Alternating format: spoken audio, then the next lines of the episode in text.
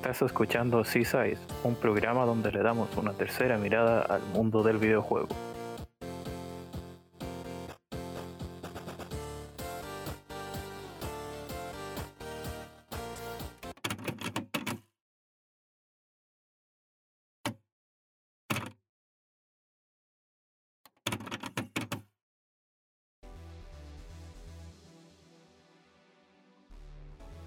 Sean todos bienvenidos a un nuevo episodio de Seaside Podcast. En esta ocasión, como siempre, me acompaña Espi, que se está ganando un rincón próxima- próximamente, su propia sección.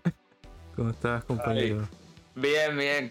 Eh, lo gracioso es que lo hemos hablado fuera de micro, pero ya parece que se está haciendo realidad. Está bien, está bien. No sé de, de qué hablaré en, la en el primer apartado de esa se- sección. Quizá una especie de Azure no Kiseki. Quién sabe, y yo. Hablando de juegos que no existen. Los juegos en Spanglish, En Spanglish. Bueno, más bien Japanglish, ¿no? claro. Eh. Dios mío. Pero sí, eh, el día de hoy eh, probablemente muchos ya lo sepan porque pedimos su participación. eh, vamos a dedicar un programa eh, a la consola de Sony, la tercera consola Sony, la PlayStation. No, en realidad sería la cuarta porque la PSP salió antes. bueno, la Mm, PlayStation Eso te iba a 3. decir. Sí, me autocorrijo. Eh, que llevamos mucho tiempo pensando, pero obviamente teníamos, eh, digamos, los programas anteriores también estaban más o menos en la misma línea de deberíamos hacer este programa. Y bueno, finalmente salió. Digamos que quizás pierde un poco el impacto porque lo hicimos pensando en que probablemente ya la tienda de Sony iba a cerrar, ¿no es cierto? Sí, o sea, yo realmente le propuse este programa a Scholz cuando nos enteramos de la noticia. Pero como él ha comentado por diversas cosas que hemos tenido que hacer y otros programas que hemos tenido pendientes, no lo hemos podido grabar hasta ahora. ¿Qué pasa? Que en principio, pues ya Sony, en teoría, comillas, comillas, ha reculado con todo el tema de la tienda, pero yo estuve hablando con Scholz del asunto y yo pienso que, mm, aunque hayamos ganado esta batalla, no hemos ganado la guerra, ¿vale? O sea, literalmente que no cierre la historia de PS3 este año no significa que no vaya a cerrar el año que viene o el otro. Así que no sé yo. No tiene tanto impacto, pero creo que vigencia todavía tiene. Por eso le propuse a Chols continuar con la idea del programa. No sé si tú quieres añadir algo más, Chols. Sí, no, que sabemos que, um, como tú dices, va en algún momento va a pasar y lo peor es que no, no existe ningún, eh, eh, digamos, espacio para que todo ese catálogo de títulos eh, salte a un sistema nuevo, como la PlayStation 5, por ejemplo. Por lo menos de, de momento es así y por entrevistas de Sony, digamos que tampoco parece que vaya a ser distinto. Y si me dejas hacer un inciso, tío, es gracioso porque hace poco salió una encuesta que dice que lo que más pide el público de PS5 es que se haga retrocompatibilidad con todas las consolas de Sony. Es decir, que la PS5 pueda leer juegos desde PS1 hasta ella misma. Y pues bueno, la gente de, Sony pues sigue haciendo oídos sordos, ¿sabes? Así que os voy a decir ya que no sepáis. Claro. eh, probablemente ya cuando entremos en el tema explique por ejemplo por qué Microsoft puede hacer algo eh, digamos que al final no es físico porque Sony no Mm. quiere hacerlo pero eso va a estar interesante. Así que nada vamos eh, a la requerida pausa musical no es cierto y ya regresamos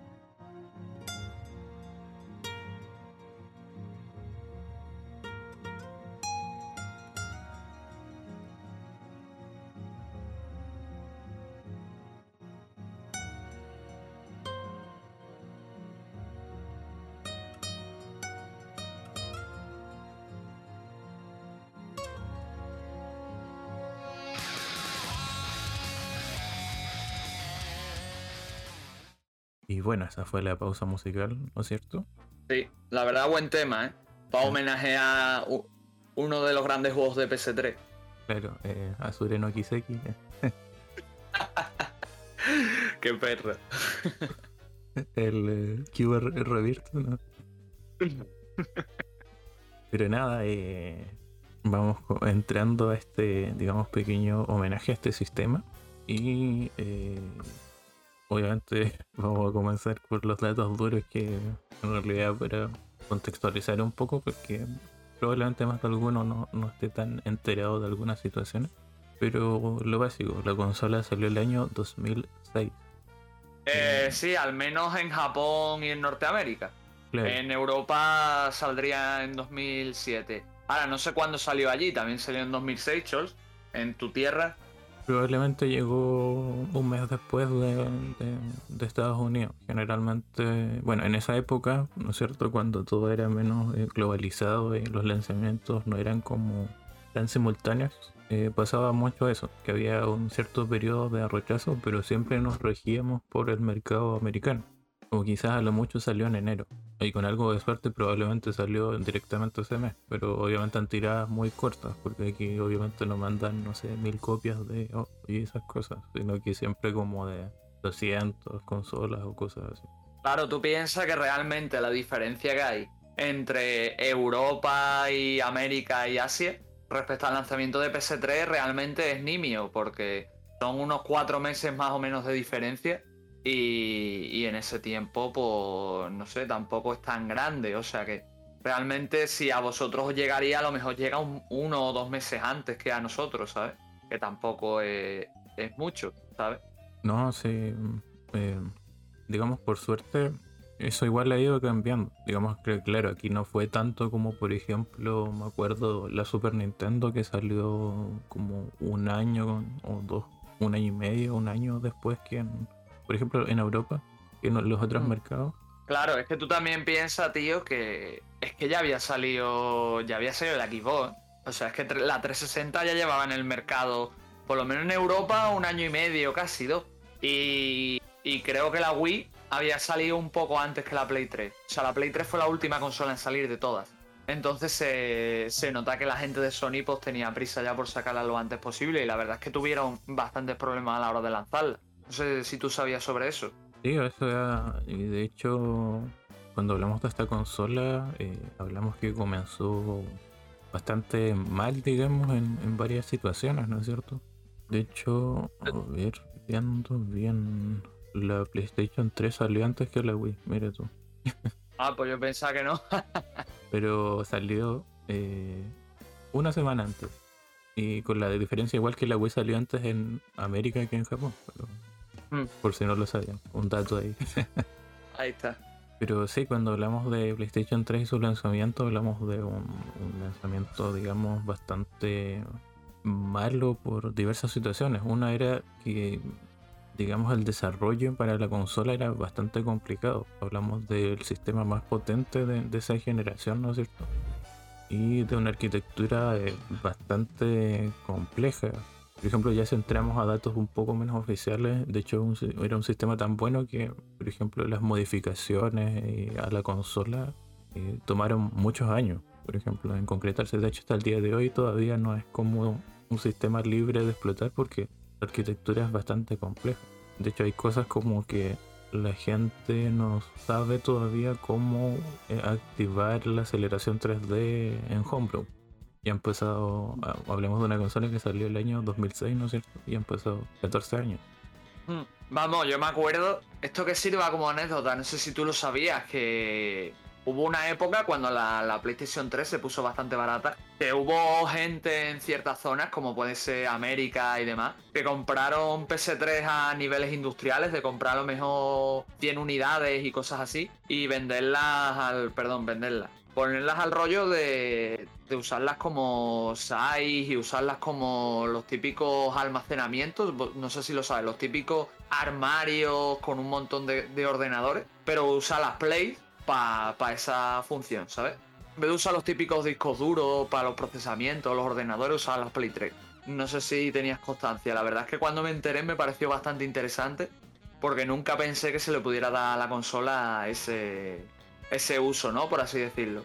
Pero bueno, si hay gente que hace todo el tema de la minería de criptomoneda con una Game Boy, que menos, ¿no?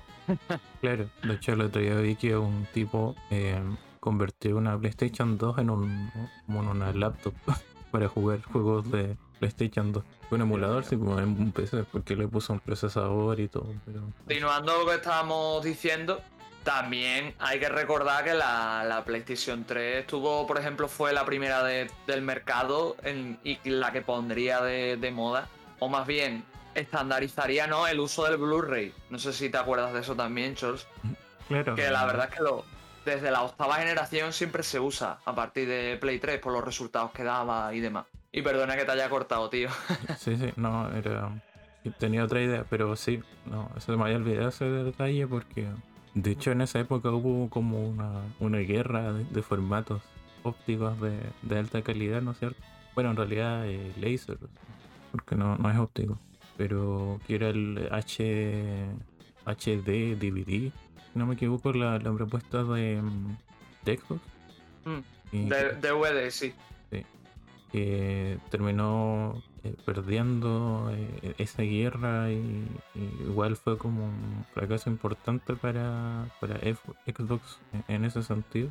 Y que posteriormente era complicado digamos competir con, con, PlayStation 3 en el tema de almacenamiento y espacio de juegos por ejemplo está el caso de Final Fantasy 13 y si no me mm. equivoco en 360 venían cuatro discos una cosa o tres. Ahí me pillas yo creo que eran dos o tres yo creo que en, Play sí me acuerdo que era uno, pero en Xbox creo que eran como dos o tres discos. ¿eh? Sí, eran. No sé, dos no es, pero. Porque me acuerdo cuánto pesa el juego y son 40 gigas, si no me equivoco. Pero tres o cuatro. Y claro, eh, no es lo mismo eso llegar y poner solamente un disco en una consola que, eh, digamos, por su parte mantiene una, unas características, digamos, bastante similares a lo que era la 360 en potencia y eso. Lo que pasa, tío, es que la, Play 3 y la Xbox se vendieron a niveles muy diferentes. O sea, con estrategias de mercado muy distintas. Supongo que ahora entraremos en eso. Pero yo creo que el hecho en sí de que exista el Blu-ray dentro de la máquina le da como un aire de, de lujo, ¿no? Que era una de las ideas que siempre se intentaban vender con la consola, ¿vale? Que era el hecho de que la Play era una máquina de gran potencia, de gran calidad, era una máquina que solo unos cuantos se podían permitir y que por supuesto al permitírsela solo unos cuantos pues tenía lo mejor, ¿sabes? No era creo que la misma imagen de marca que quería transmitir Xbox, ¿no? ¿Sabes? Que había sido más golpeada en la generación anterior por no haber vendido tanto en comparación a Sony e intentó adaptar un producto que, que se pudiese vender para todo el mundo, ¿sabes? En comparación a como estaba comentando antes, toda esa imagen que quería dar Sony con la, flamante PlayStation 3. Claro, y por ejemplo, igual está el tema de, que, bueno, pasaba también, ¿no es cierto?, con la, PlayStation 2, eh, de que, no sé, la gente ahí convencía a sus padres quizás diciéndoles, mira, pero igual es un reproductor eh, de Blu-ray, entonces podríamos comprarlo a mí eso nunca me pasó. En teoría, más barato que yo creo que un reproductor quizás, o con más eh, funcionalidades. De hecho, hay mucha gente que, por ejemplo, mm. más con la PlayStation 2 eh, ocupaba esa excusa eh, de que era un reproductor de DVD, ¿no es cierto? Sí. Pero de hecho conozco gente que me habla así, pero una vez me dijo, ah, pero puedo ver Blu-rays aquí. Y era como, bueno, está bien. Dios mío.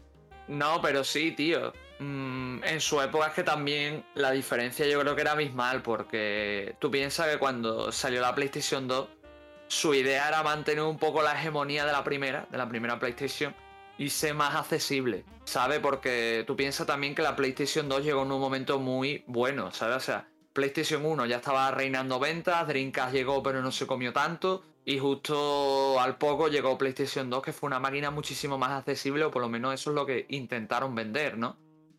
Y, y todo el mundo tenía PlayStation 2 en su casa. Vamos, a día de hoy, en pleno 2021, yo conozco muchísimas personas que incluso no juegan a videojuegos, pero tienen una PlayStation 2 en su casa, ¿sabes? Porque es que era una máquina muy accesible, estaba en todos lados, estaba a un precio muy competitivo, tenía muchísimo catálogo, como tú has comentado, se podía se podían leer DVDs. y tenía un montón de accesorios y un montón de cosas que, bueno, que se pulirían en posteriores generaciones, ¿no? Como son el micro, como son el juego en LAN, la cámara, todas esas historias, pero que, que digamos que dieron pie y que no fueron tan explotadas como otros sistemas. Porque, por ejemplo, en esa época Xbox tenía muchísima más potencia que el PlayStation 2, pero no, no tuvo el mismo impacto, ¿no? Y GameCube era una máquina muy original con por cierto el LAN mucho más asentado y mucho mejor llevado que por ejemplo PlayStation, pero tampoco tuvo la hegemonía ni el impacto que la negra de Sony, ¿no? Claro, de hecho es curioso porque la estrategia es muy distinta con PlayStation 3, porque de verdad, como tú dices, era una máquina de que de hecho salió a un precio bastante alto. Y mm. calculando la inflación, dicen que tanto como, digamos, la PlayStation 5 actualmente, uno, algo muy, muy similar para esa. A ver, yo. Perdona que te corto otra vez, Perdona que te corte, tío, porque me acabo de acordar justo cuando has comentado eso. Que, a ver, yo no, no estoy teniendo en cuenta la inflación y tal, pero yo siempre me acuerdo del precio de salida que tuvo la PlayStation 3 aquí en España, que eran 700 machacantes. Estoy hablando de 700 machacantes. Que luego, por culpa de ese precio, tuvo que bajar a 500 euros, que es lo que vale a día de hoy la PlayStation 5 eh, de salida, ¿no? Y ya en ese momento estaban perdiendo dinero, como a día de hoy se supone que lo están perdiendo con PlayStation 5, ¿no? Pero, pero es curioso, tío, o sea, porque en, esa generación Sony se lo tenía tan creído y, sabía que él era el rey que, el, que vendió la consola a 700 euros con, dos, con dos pares de narices. Y hubo mucha gente que la compró. Vamos, recuerdo incluso que en Japón se llegó a agotar el día de su salida. Y ya perdona que te vuelva a cortar, tío. Claro, se, creía en una Neo Geo. bueno, precisamente eh, eso más que beneficiarla en su tiempo eh, hizo que sea bastante accidentada, eh, digamos, las ventas de la consola inicialmente. Mm. Considerando además que Xbox 360 había salido hace, bueno, el año anterior, el año 2005, y ya se encontraba más asentada en el mercado, ¿no es cierto? Mm. y, llevaba un buen rendimiento de ventas. De hecho, por eh, hablando de esta generación eh, y obviamente eliminando la Wii, por mucho tiempo eh, la Xbox 360 fue muy por encima de la PlayStation 3, digamos unos 3 años quizás o, 4 Claro. No fue tanto en venta, eso sí es verdad, porque aunque la Xbox salió, salió más tarde, perdón, me corrijo, salió antes que la, la PlayStation 3, a nivel de ventas tuvo muchísimo empaque al principio, pero la PlayStation 3, eh, durante la mitad de su vida útil, sí es verdad que empezó a experimentar unas ventas bastante más prolongadas. E incluso al final de la generación llegó a superar a Xbox en, en ventas. Quedando la, tercera de. Perdón, la segunda de, de la guerra esta, ¿no? Por así decirlo. Siendo primera la Wii, la tercera la Xbox, ¿no? Sin embargo, Xbox y, Play estuvieron muy ajustadas ¿eh? en las ventas. Tanto que se dice que, es casi un empate lo que consiguieron. ¿Sabes? Que, que aunque PlayStation 3 hubiera superado por ventas a Xbox 360, fueron tan nimias que el Pasoni fue un jarro de agua fría, la verdad. Sí, no sé. Y, digamos los otros problemas que mencionaba, por ejemplo, el que sea tan complicado desarrollar hizo que, por ejemplo, muchos títulos de lanzamiento se retrasaran por lo menos un año o mm. mínimo seis meses. Y eso igual que el catálogo inicial, a pesar de que igual fue, digamos, numeroso considerando eh, otros lanzamientos de sistemas, por ejemplo, PlayStation 3 contó con 25 eh, juegos de lanzamiento. Quizás uno o tres no estaban en ciertas regiones, pero eh, por ejemplo PlayStation 1 tuvo 8, PlayStation 2 tuvo 16 y PlayStation 4 tuvo 16 eh, también. O sea, hay una diferencia importante. Pero eh, inicialmente iban a ser más. un juego que se retrasó, por ejemplo, fue y que debería haberse retrasado más, digamos, fue Sonic the Hedgehog. Sí, ese juego se debería haber retrasado indefinidamente para todas las consolas, ¿eh? Unos 10 años por lo menos. Pero, o por ejemplo, tu muy querido eh, The Elder Scrolls 4 Oblivion también se había rechazado, considerando que ya había salido hace tiempo en 360. Cierto. Y lo gracioso, tío, es que me estoy acordando también de Bayonetta. No sé si te acuerdas. Porque es que eso no lo hemos comentado, pero también hay juegos que por la arquitectura que tenía la máquina de Sony eran muy difíciles de portear o de programar. Y tuvieron bastante problemas en, en la máquina. Por ejemplo, lo vuelvo a repetir, Bayonetta. Que tuvo unas caídas de frames importantes y tuvo fallos gráficos y demás. Y me acuerdo que en su época la gente no lo recomendaba para jugar. Ahora mismo no me acuerdo de más juegos, pero, pero Bayonetta sí porque es el más sonado. No sé si tú te acordarás de alguno, Chos. Aparte del infame, el infame Sony 06, que vaya birria de juego. Bueno, en 360 tampoco es que vaya bien, pero eh, no, te decía que... Bueno, de Platinum también, pues yo tuve el Vanquish, por ejemplo, Mm. Y se supone que era un juego muy rápido y todo el tema y eh, era bastante lento en PlayStation 3 en las secciones de acción. Yo creo que, ah. que eh, capaba como a 15 FPS. Pero se supone que era un juego frenético. Uf, tío, es que tampoco te sé decir, porque yo ese también lo tengo en PS3 y como me lo jugué hace tantos años en la consola, no recuerdo que tuviera unas caídas tan bestias. ¿eh? Pero bueno, a lo mejor luego se parcheó y se solucionó, no sé. No, es que, o sea, si tú juegas el juego no, no lo notas.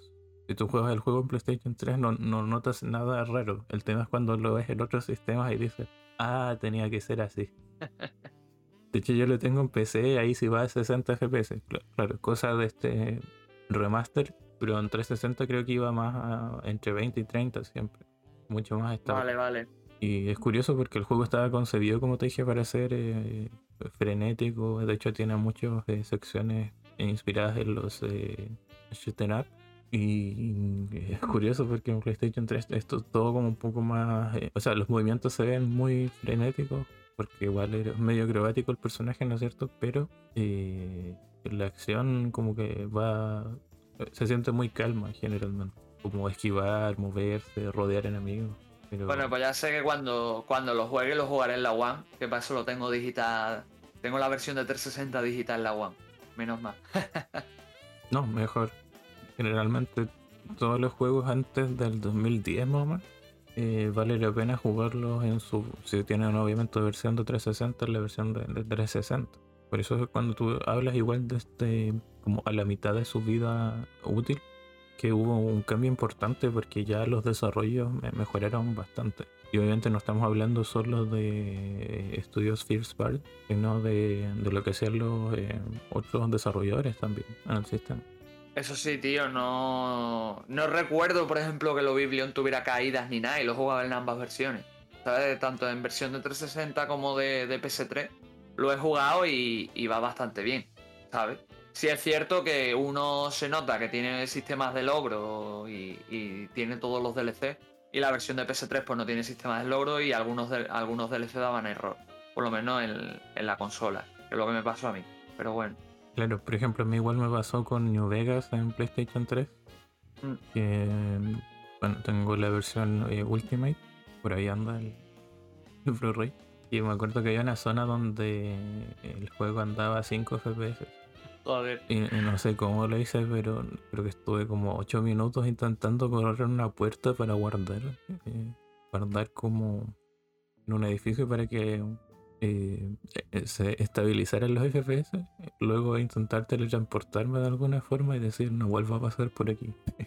Bueno, sí, yo me acuerdo, yo me acuerdo todas las quejas de Gendo por nuestro servidor de Discord de la Inditeca, que él, tuvo muchos problemas a la hora de jugar el juego, la verdad.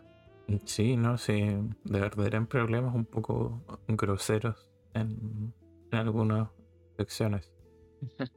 tiene un poco de sentido así considerando como que igual es un título de, mundo abierto al fin y al cabo y, bastante eh, titánico en, algunas secciones de que hablamos de espacios con bastantes edificios, destrucciones, enemigos, etc. Y patrones igual de comportamiento relativamente individualizados.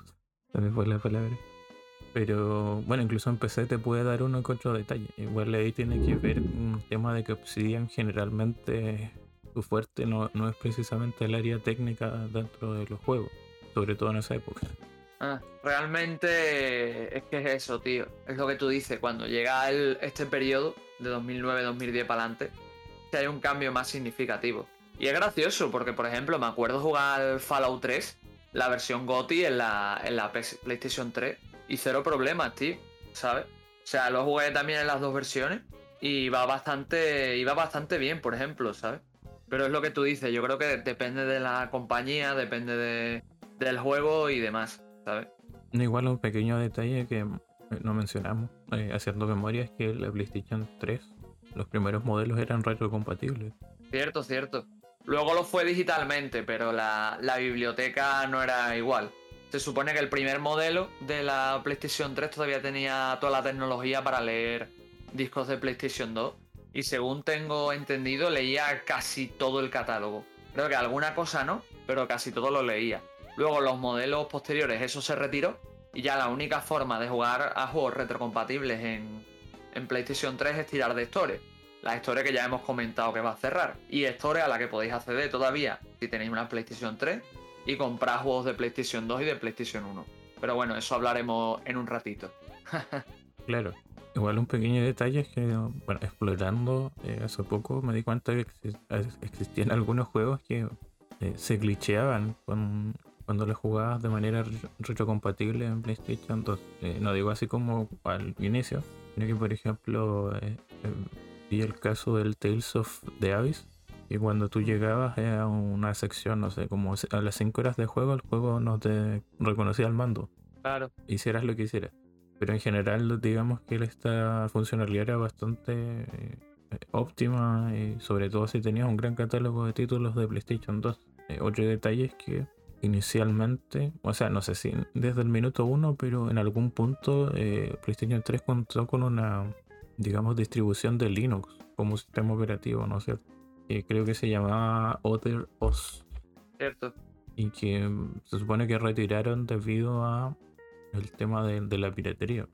es verdad que a través de ella se pirateaba más fácil. Creo que si instalabas el, navegador o el soporte ese, era mucho más fácil piratear la consola. Claro. De hecho, bueno, no venía preinstalado, pero era una opción por lo que estoy viendo, que se terminó retirando el año 2010. Igual la mitad de un poco de su vida útil de, la consola. Aunque también te digo, Charles, que lo más probable es que a día de hoy si quieres usar el sistema Linux en PS3, aunque la tengas que liberar para ello, no, no creo que haya problemas, ¿sabes? Y eso también me estoy acordando que, bueno, que está todo el tema de la retrocompatibilidad, que ya hemos dicho antes, pero he estado mirándolo un poco más a fondo y por lo visto, la primera generación de PS3, los primeros modelos, sí eran retrocompatibles con los discos de PS1. Por lo visto, esto se hacía gracias a dos chips, uno que se llamaba Emotion Engine y el otro que se llamaba Graphic Synthesizer, ¿vale? Y por lo visto, esto se quitó a partir de la tercera remesa o tercera generación de, consolas PS3. Que supongo que ya serían algunos modelos de la Slim, la Super Slim y cosas así. Pero la verdad es que no, tenía ni idea. Sí, esos son los modelos 3000, la Slim. C, no, creo que es SCHP 3000, algo así. Y yo tengo mm. una Super Slim que es como eh, 3250, algo así. Claro. Pero bueno, tío, ¿Algún detalle más técnico que podamos aportar o pasemos ya a, la siguiente sesión? No, yo creo que precisamente, bueno, luego en un audio lo vamos a escuchar, está el tema de eh, los modelos, ¿no es cierto? Digamos, eh, ¿Cierto? grandes, no de ediciones ni colores, pero eh, mm. la primera PlayStation 3 era un armatoste.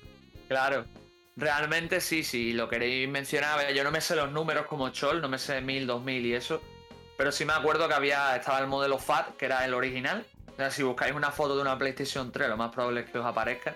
Incluso en el E3 que fue presentada en blanco, sale una especie de PlayStation FAT, por si queréis echar un ojo, una PlayStation 3.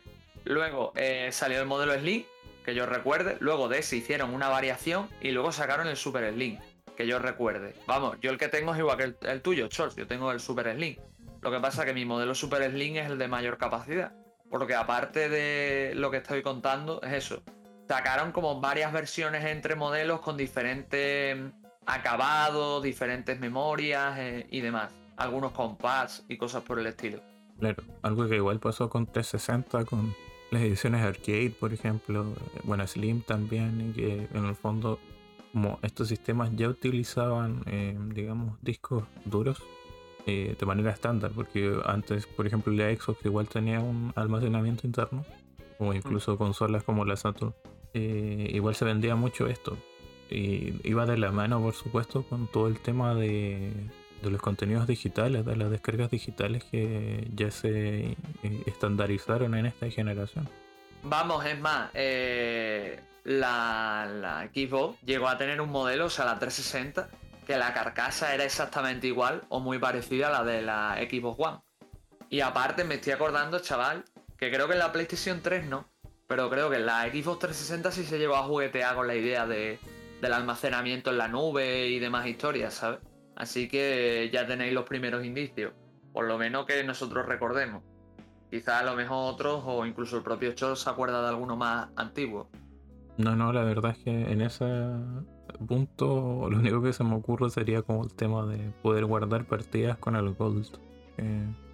que de hecho cuando ocupas retrocompatibilidad en Xbox One con un juego de 360 te salta ese menú de tus partidas. Están en la nube y no en el disco. Más allá de eso no lo tengo tan claro. Exactamente. Es más, yo a día de hoy siempre que juego en. Siempre que juego en, en la One me utiliza el guardado de la nube en los juegos retrocompatibles también. Así que supongo que se habrá estandarizado para los juegos retrocompatibles de la consola. Y, y por ejemplo, ¿cuándo conociste la consola? ¿Cuándo conociste el sistema? Vale.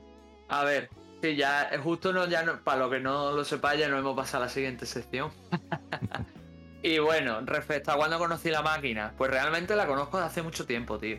Porque yo me compré la, la Xbox 360 en el 2009, ¿vale? aunque yo ya supe de la PlayStation 3 en el 2008. Es más, un colega mío, creo que lo he mencionado varias veces en algún programa que se llama Sigur, él se compró la, PlayStation 3 de salida prácticamente. Y, y yo iba a su casa a jugar. Lo que pasa es que yo no la tuve hasta el 2012, ¿vale? Pero siempre supe de su existencia. Desde el momento que salió un poco después ya, ya tuve claro qué, qué consola era.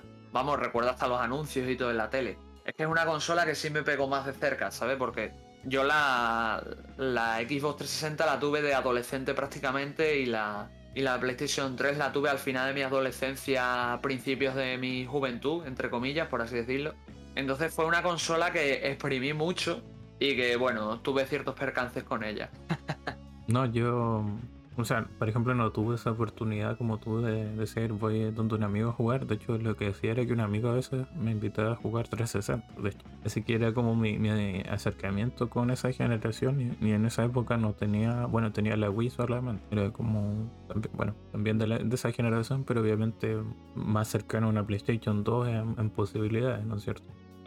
Y, bueno, yo la consola es curioso porque creo que la tuve recién el año 2013 cuando mi hermano le compró para Navidad porque le pilló, bueno, aquí a, 100 mil pesos, que serían como, obviamente en ese tiempo no, pero de 120 dólares, una cosa así. Y era el modelo Super Slim, bueno, el que hablamos, ese que tiene la tapita que puedes mover, pero venía sin disco duro. Y tenía como una memoria flash de, 12 GB, imagínate. Uf. Así que... La Super Slim maligna, tío. Claro, así que cuando empecé a comprar cosas en la store, por ejemplo, me acuerdo que compré el Persona, bueno, el 3 y el 4, y se instalaba uno. De hecho, no podía jugarlo porque cuando tú bajas un juego de PlayStation 2, primero baja como un instalador. Entonces, ya pesaba 6 GB y después instala el juego.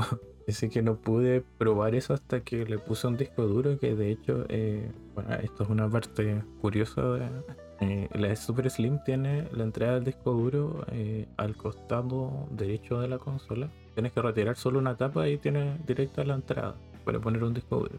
El tema es que para poner un disco duro necesitas eh, una carcasa especial, lo cual no era fácil de encontrar aquí en esa época. Y creo que ya, de hecho, tampoco es fácil ahora. Así que lo que hice fue buscar un tutorial y un amigo me ayudó y a ver, quizás tengo otro nombre en España, pero de hecho todavía el disco está así, está como fijado con eh, goma Eva. Ah, sí, vale, sí, sé lo que es goma Eva. Eh, bueno, le dicen le hace tatu, pero yo creo que le dicen Eva, pero ahí está sí, lo, lo, que quieres decir. Sí, hasta el día de hoy está fijado así. Y no he tenido mucho problema, salvo una vez que creo que alguien como que la golpeó un poco y tuve que ajustar un poco eso de nuevo, pero en general, eh, cero problemas en ese sentido. Yo, tío, es que me pasó como a ti, porque yo cuando me fui a comprar la PlayStation 3, eh, ya estaba comercializándose ese modelo, ¿vale? Estaba la Super Slim. Pero había dos versiones, la de 12 GB y la de 500. Y no me acuerdo cómo yo me iba a comprar la de 12, pero como que creo que fue mi madre la que me dijo, no, es que 12 GB es muy poco, vas a tener muy poco espacio, cómprate una que tú de más capacidad, que tú juegas mucho, no sé qué, y así te, te, te compras los juegos, ya que te voy a pagar yo la consola, porque estamos diciendo que yo en el 2018 tenía, tenía yo 15 o 16 años casi. Bueno, no, perdón, 16 o 17, perdón. Así que pues es lo que te he dicho, tío, que, que realmente tuve la suerte y jamás he tenido que hacer cosas así que tú comentas. Yo tengo un colega que sí le pasó, que se compró la Super Slim muy barata, porque realmente el modelo de 12 GB yo lo he llegado a ver a 100 euros o ciento y pico, por lo menos las últimas remesas que se lanzaron y que se rebajaron tela porque ya no se estaban comprando tanto. Y un colega mío le pasó que se compró la, la consola y la tuvo con 12 GB y se tuvo que comprar un disco duro como tú comprarse la carcasa, que eso no le costó tanto, pero soldó, digamos que soldó el disco duro en la máquina, ¿sabes? Para no tenerse que ahorrar nada o, o no tener problemas o que se le soltase o cualquier historia, ¿sabes? Pero era una putada, tío, porque ese chaval tenía, jugaba mucho más físico porque digital no le, no le cundía por el espacio. Y aún así, no sé si lo sabéis, pero en esa época, en la PlayStation 3, ya había que instalar los juegos, ¿vale? O sea, aunque tú tuvieras el disco, parte de lo que tú jugabas del, disco ya estaba instalado en la máquina. Entonces, cuando él instalaba tres o cuatro juegos de disco, pues se quedaba sin espacio para jugar a cualquier otra cosa, ¿sabes? Un lío todo. Menos mal que me compré la de 500 gigas. de hecho. Que te digo una cosa. Perdón, corte. Que te digo una cosa. Que con 200, 300, incluso 500 gigas, te cunde muchísimo la, la Play 3, ¿eh? Porque piensa que los primeros modelos eran de 50, 60 gigas. Creo que hubo, llegó a haber uno con 100 hasta la Super Slim de 500, que fue una pedazo de máquina, la verdad, porque tenías muchísimo espacio para meter de todo. A día de hoy los juegos de PS3 siguen pesando entre 1 y 10 gigas, menos los muy, muy, muy pesados como el Final Fantasy XIII. Y es una, una cosa que te cunde muchísimo, ¿sabes? Pero bueno, no me enrollo más, Chors, ¿qué iba a decir? no, no, era, ah, sí que... Eh, por ejemplo, Metal Gear Solid 4 creo que ocupaba unos 3 gigas cuando instalarlo en el disco. Bueno, eso era creo que. Había una, unos datos opcionales y habían otros obligatorios. Y había muchos juegos que pesaban como un giga los datos que tenías que instalar. Entonces, claro, eh, siempre tuve, sufrí bastante con ese problema de que si quería jugar un juego, eh, aunque sea físico muchas veces, podía jugar uno o dos o tres juegos máximo. O si no, tenía que borrar y, para jugar otro. Y digamos que si algo que no me gusta de, la PlayStation 3 es que la velocidad de escritura generalmente nunca es muy rápida. Eso, de eso te das cuenta cuando descargabas también, por ejemplo. Cierto. Vamos, yo me he dado cuenta hace poco porque por el, todo el tema de la Store compré un par de juegos de, PlayStation 3 y, y los descargué y los instalé. Y yo a día de hoy puedo agradecer que tengo una conexión a internet bastante buena en comparación a, mi, a mi pobre conexión de hace un año o dos. Y, no hay color, tío, porque yo descargo un juego de 5 GB en la Xbox One o en la PS4 y me puede tardar 10-20 minutos. En la, en la Play 3 descargué dos juegos así y me tardaron como dos horas o tres, ¿sabes? Los dos juntos, que es una burradísima. Pero sí, para que veas. No, yo en ese tiempo, sobre todo los primeros años que tuve la consola, el internet era pero malísimo. Así. Me acuerdo que bajar un juego era dejar toda la noche descargando eh, un título, bueno, un poco como yendo ahora, yo creo. Y rezar porque no se haya eh, caído, porque si tú no le ponías descarga en segundo plano, creo que empezaba de nuevo a descargar todo. Claro, eso te iba a comentar, aparte la, todo el tema de las descargas de segundo plano y demás, se empezaron a destilar en esa generación. Y yo creo que Play y Wii eran las, las más afectadas a nivel negativo por eso, porque yo recuerdo que la, Play, por ejemplo, tú antes de irte, si tú querías apagar la consola, no es como por ejemplo en la PlayStation 4, en la Xbox One, que tú apagas la consola y cuando tú vuelves se renauda la, la descarga. O puedes jugar y descargar adecuadamente sin que se vea muy ralentizada la velocidad de descarga, ¿no? Por lo menos si juegas a juegos monojugador.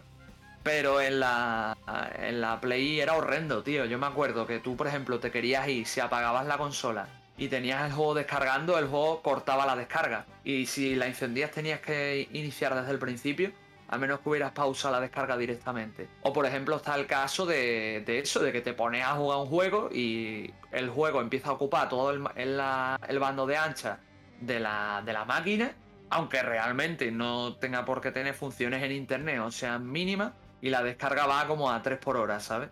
Pero bueno, para que, para que veas. no, y otro datito era que el disco que le puse era de 250 GB y en general eh, después de poner ese disco no tuve muchos problemas como dices tú. Imagínate tú que tenías como el doble. Vamos, yo a día de hoy todavía tengo la PlayStation 3, he comprado algunos juegos. A día de hoy no tengo ocupada el disco duro entero ni siquiera, ¿eh? Yo creo que tendré ocupado entre todo lo que, lo que he comprado y descargado, porque yo de, de Play 3 no he borrado nada. Con eso te lo digo todo. O sea, no he borrado datos de guardado, no he borrado juegos, no he borrado nada, cosa que a día de hoy es impensable, pero para que veas, y yo creo que no tendré ocupada ni, ni la mitad, cerca de la mitad tendré ocupada de, espacio, para que veas. No, yo sí que he tenido que borrar una que otra cosa, pero tampoco es tanto. Y yo, eh, bueno, decir que The PlayStation 3 es de las consolas que más aprovecha en su momento de haber completado 45 juegos, 50 en el sistema. Eh, es la consola donde más he comprado digitalmente, o sea, sí, pagando, porque en One tengo más juegos, pero es porque regalan con el One. Pero, pero sí, no es una consola que aproveché mucho en su momento, siendo que igual cuando llegó a mí, tampoco pude jugar mucho, eh, digamos, después de los primeros años, porque entré a la universidad y ya estudiaba en otro lado, y la consola, como era a medias con mi hermano Curiosamente se quedó aquí eh, con mi hermana. De hecho me la devolvió así como, entre comillas me la devolvió, me la pasó fuera que ya juegue como hace, no sé, en dos años. Joder. No, tío, a mí me pasó una cosa muy curiosa respecto a lo que comentas, que yo, no sé si lo he contado aquí, pero yo, aunque tuve la Xbox 360 mucho antes que la, la Play, nunca pude jugar online, tío. Pero nunca, ¿eh? O sea, yo es que me pasó que yo no sé si lo he contado alguna vez, pero yo no tuve internet hasta los 15 años en mi casa. O sea que yo de los 15 para abajo, cuando yo tenía que usar internet me iba a un locutorio, a un ciber, a una biblioteca a hacer trabajos o, historias, porque yo no tenía ni un ordenador en mi casa, ¿vale? Y como podréis imaginar, pues la, Xbox llegó un poquito antes de que yo empezara a tener internet en mi casa y fue los de los primeros modelos. Te estoy hablando de la Xbox 360 FAT, no la que usaba la tarjeta de memoria, sino la que ya tenía la memoria integral en la propia máquina. Pero esa consola no tenía ningún tipo de adaptador, ningún tipo de, de conector o componente que hiciera que se conectara inalámbricamente. La única forma de hacerlo era comprar un conector, que yo cuando lo pude comprar ya estaba prácticamente descatalogado, o si no, conectarla directamente por el RJ45 a la consola. Y era una, era una burrada, tío, porque yo tenía el wifi en la otra punta de mi casa, ¿sabes? Y la consola en el cuarto, entonces era horrendo, ¿sabes? Y eso, entonces cuando llegó la Play, la Play mía sí tenía para conectarse al wifi directamente y ahí es cuando descubrí el mundo de lo digital, empecé a comprar un montonazo de juegos digitales. Creo que me pasa como a ti, que creo que es la consola que más juegos digitales tengo, fuera de coña porque estaban muy baratos, o sea, ahora no, porque ya no hay ofertas, pero en su época te podías encontrar juegos muy buenos a precio de saldo y auténticas maravillas, así que pues tengo juegos a porrón, ¿sabes? De la consola. Te diría que la segunda que más tengo digital es la PlayStation 4, pero últimamente no, le estoy dando tanto. La Xbox más atrás, pero porque no tiene ni un año la, la chavala, o sea, lleva conmigo la Xbox One, ahora se va a cumplir un año, ¿sabes? Desde que la tengo. Así que para que veas. Y bueno, creo que me pasará como a ti, Chols, que te quedarán muchísimos juegos digitales por pasarte. Porque yo, sinceramente, al nivel de tú que llevas la cuenta, pues no, no estoy, ¿sabes? No, sí, me quedan eh, instalados, me quedan algunos en disco. Por ejemplo, tengo el Metal Gear Solid eh, de Legendary Collection, puede ser. Y solo he completado el Metal Gear Solid de PlayStation 1. estaba jugando el 2, pero me pasó eso, de que lo estaba jugando y de ahí me fui, no sé, meses y de ahí ya se me olvidó el juego. Además estaba intentando pasarlo con sigilo, cosa para la que soy muy, pero muy malo en todos los juegos. Ah, por cierto, otra cosa que quería aportar, Chols, que no sé si tú lo has, visto, pero Yo sí vi lo que comentas de instalar el Metal Gear Solid 4 en la PlayStation 3, porque yo fue el, juego, el primer juego que me compré con la consola. Y me acuerdo, llegué a mi casa, porque yo salí con unos amigos, fuimos a comprar la consola, después cené y volví a mi casa. Bueno, pues me acuerdo instalando la consola en mi casa de noche, metiendo, o sea, configurándola, metiendo el Metal Gear Solid 4 en la, en la máquina y que se vea la, escenita del Snake viejo ahí fumándose el cigarrito, en plan, no, no desconectes la consola que tengo que instalar estos datos, no sé qué. Y te ves a Snake ahí fumándose el cigarrito y tú en plan, y yo perro, de verdad me vas a tener aquí esperando dos horas mientras te fumas el cigarro, cabrón. Vamos, nunca se me olvidará esa imagen, tío. bueno, yo llegaba a un punto y claro, instalé el juego, pero al final lo instalé y nunca lo jugué. Bueno, después me dijeron que empieza el juego también vas a tener que esperar harto para poder jugar. Mm, cierto. Pero son cosas que tengo eh, bastante pendientes, por ejemplo. Curiosamente, ya cuando hablemos de juegos, ya eh, en realidad no he jugado tanto, de, por ejemplo, IPs de, Sony o juegos tan emblemáticos, sino que cosas más japo quizás y otros mm, juegos de, de, otro orden. Pero no es que no quiera jugarlos, por ejemplo, hace poco, no sé, dos años jugué el Heavenly Sword. Igual fue un, un título interesante, considerando que salió hace bastante ya. Cierto. Vamos, fue de los primeros del sistema, si yo mal no recuerdo. Sí, todavía ocupaba esa funcionalidad de mover el mando.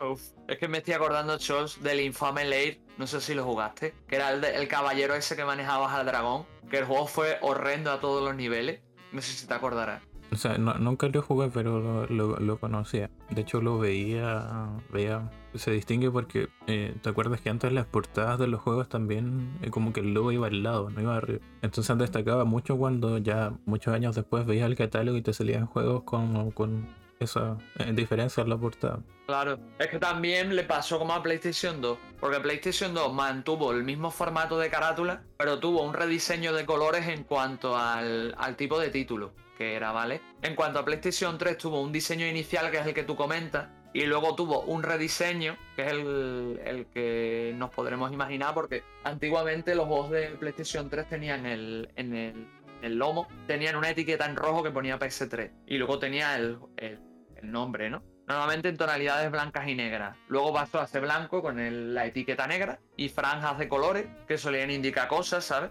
como de qué tipo de juego era y cosas así. Y luego pasaron a ser azules totalmente las carátulas, esos fueron los últimos juegos nada más, por el hecho de que ya Sony estandarizó el azul como color de las carátulas, por PS4 más que nada. Porque PS Vita ya tenía esos, esos venazos, ¿no? De carátulas con colorines azules. Así que ya PlayStation 3, al final de su vida útil, pues las tuvo. Que por cierto, Chols, ya que se me, me, acabo de acordar, tú sabes cuándo fue el final de la vida útil de la consola, ¿no? O sea, más bien de, la distribución de la consola. No me equivoco, fue. Bueno, empezó, por ejemplo, en Australia el año 2015. En Japón mm. fue el año 2017. Y. Aquí en 2016, eh, aquí en 2016, igual que en América, si mal no recuerdo. Pero vamos, la máquina todavía funciona. Si compráis una PS3, a menos que le pase lo que se lleva rumoreando de la infame pila, que eso hablaremos luego en un rato, eh, en principio debe seguir funcionando, aunque la pilléis de segunda mano. Así que. de hecho, tuvo todavía actualizaciones después de eso, actualizaciones de firmware, eh, más que nada por el tema de la piratería. Claro. Pero bueno, antes de saltar, eh, yo. bueno, en un audio igual se va a comentar esto, pero si hay algo que no me gusta de la consola también son los controles. No sé cuál es tu opinión porque yo he tenido varios problemas con los controles, todos oficiales por cierto, ningún alternativo ni nada. Y me acuerdo que como a los dos años ya me empezaron a fallar. De hecho tengo uno que si no está conectado eh, se vuelve loco, así como que aprieta... Tú ves el menú de la consola y se mueve para todos los lados, abre cosas, cierra, se apaga. Dios mío. Sí, sí, a ver, si quieres mi opinión. Yo básicamente sí tengo que romper una lanza en ese sentido y es que el modelo oficial me ha dado fallos, ¿vale? Pero nunca me ha dado fallos tan gordos para tenerlo que reciclar hasta hace muy poco. Porque yo, eh, mi modelo oficial de PS3, mi controlador oficial, yo lo tiré como hará el año pasado. Porque fui a jugar al Nier y se me, se me jodió. Y dije, por aquí no paso y me compré un control nuevo. Pero, pero eso, tío, me ha ido yendo a peor pero no me ha dado tantos fallos, ¿sabes? A lo mejor de que se me atasque un poco la dirección, o que le salga parte de la goma de los joysticks por, por los costados, cosas así. Pero más o menos aguantado, ¿sabes? Sí me ha dado más problemas los controladores no oficiales, los mandos no oficiales de PS3. Como uno que se compró mi hermana de la selección de fútbol, que por lo visto daba, empezaba muchísimos problemas. No cogía bien la conexión, los joysticks iban mal, eh, daba problemas a veces con los gatillos y demás, ¿sabes? Pero yo realmente no me disgusta el sistema de control que, maneja PlayStation 3, pero a día de hoy considero el modelo de Xbox mejor, ¿vale? O sea, la distribución de los mandos, la ergonomía, me parece muchísimo mejor la de Microsoft, sinceramente. Aparte que la, Play 3, eh, una de las cosas más horrendas que ha tenido para mí de toda la vida es que en los shooters era horrendo jugarlos en la máquina porque se disparaba con el L1 y el R1 y eso es asquerosísimo, la verdad, sinceramente. Y bueno, después la disposición de los joysticks, que no está mal, es heredada de los sistemas anteriores porque es, una, es un sistema de la... es identidad de marca, por así decirlo, ¿no? Pero yo qué sé, tío, prefiero un mando con su joystick bien colocado, la ergonomía bien puesta, los gatillos adaptados y bien preparados y demás. También os digo, estoy hablando de PS3. PS4 mejoró mucho en ese sentido, pero todavía hay cosas que cuestionables para mí y el PS5 pues todavía no he tenido la oportunidad de probar el DualSense, así que cuando lo pruebe ya, ya os, diré mis impresiones. No sé si tú quieres añadir algo más, Chols. Sí, de hecho, eh, hace poco, bueno, no sé cuándo llegue en realidad, pedí un adaptador eh, Bluetooth para mm. poder ocupar el control de One en la PlayStation 3. Porque ya estoy teniendo muchos problemas con los controles y idealmente no quiero comprarme otro control de PlayStation 3. Tengo dos. Y los dos ya están bastante dañados. De hecho, uno una vez pasó como por cirugía, digámoslo. Porque era no servía. O sea, funcionaba, encendía y todo, pero para jugar no era imposible. Pero vamos, también te digo una cosa, chaval. Yo he tenido un percance peor con un mando de PS4 que con los de PS3. Porque los de PS3, aunque me han ido dando problemas, siempre me han funcionado. Los de PS4 llegó un día de un mando funcionarme perfectamente, al día siguiente morírseme. Que ya no iba de ninguna manera, ¿eh? Lo conectaba y no recibía batería, intentaba resetearlo de todas las maneras y no funcionaba, y yo qué sé, tío. Horrendo todo, la verdad. Así que por eso te digo, una de cal y otra de arena. Los mandos de PS3 no están mal, los mandos de PS4 no están mal, pero sigo prefiriendo la ergonomía y la calidad que te dan los mandos de, de Xbox. Sí es cierto que estoy un poco en contra del sistema de pilas, que es lo que usa mucho Microsoft, pero siempre puedes cambiarlo por batería, así que se puede adaptar más a tus necesidades y a lo que tú quieras. Igualmente las pilas suelen durar muchísimo, así que tampoco tengo quejas en ese sentido. Pero bueno, Chols, ya después de dar este discursito, ¿añades algo más o pasamos ya a la siguiente sección? No, yo creo que pasamos a los eh, audios que nos enviaron algunas escuchas. Muy buenas amigos del podcast C-Sites, aquí Ricard, eh, Nintendron, para los amigos nintenderos. Hoy, hoy cumplir a mí, Chols, hoy me toca enviaros un audio con mis experiencias de PlayStation 3, consolón. Lo primero de todo eh, es decir cómo conseguir la consola, eso es básico. Yo recuerdo que conseguí la consola de lanzamiento a mitad de precio. Y tú dirás, ¿cómo? Puñetero. Pues básicamente yo trabajaba de cara al público en una tienda de Barcelona vendiendo componentes de ordenador y había un cliente que era cubano, vivía en la misma ciudad que yo, en Badalona, y me dijo, oye, tal, ¿te interesa una PlayStation 3 eh, a mitad de precio? hay que decir que aquí en Europa salió a 600 euros. No sé al cambio lo que os será para vosotros, pero era un puto pastizal. O sea, era un pastizal. Y en esa época me la dejó por la mitad, 300 euros. Una consola 80 gigas retrocompatible con PlayStation 2. O sea, era el modelo. Eh, y la conseguí, la conseguí, me la vendió y, ya está. El caso es que luego, eh, ya quise conseguir algún juego, de la misma forma o del mismo camión donde se caía en la consola y parece que, que, trincaron a esta gente, a esta mafia y, y, bueno, pues se acabó el negocio, ¿no? Pero yo conseguí mi consola y, y, la disfruté muchísimo, además me cundió mucho hasta que sufrí el temido, la temida luz naranja. Y es que la pasta o la refrigeración de la consola se fue a la puta, se fue a la mierda.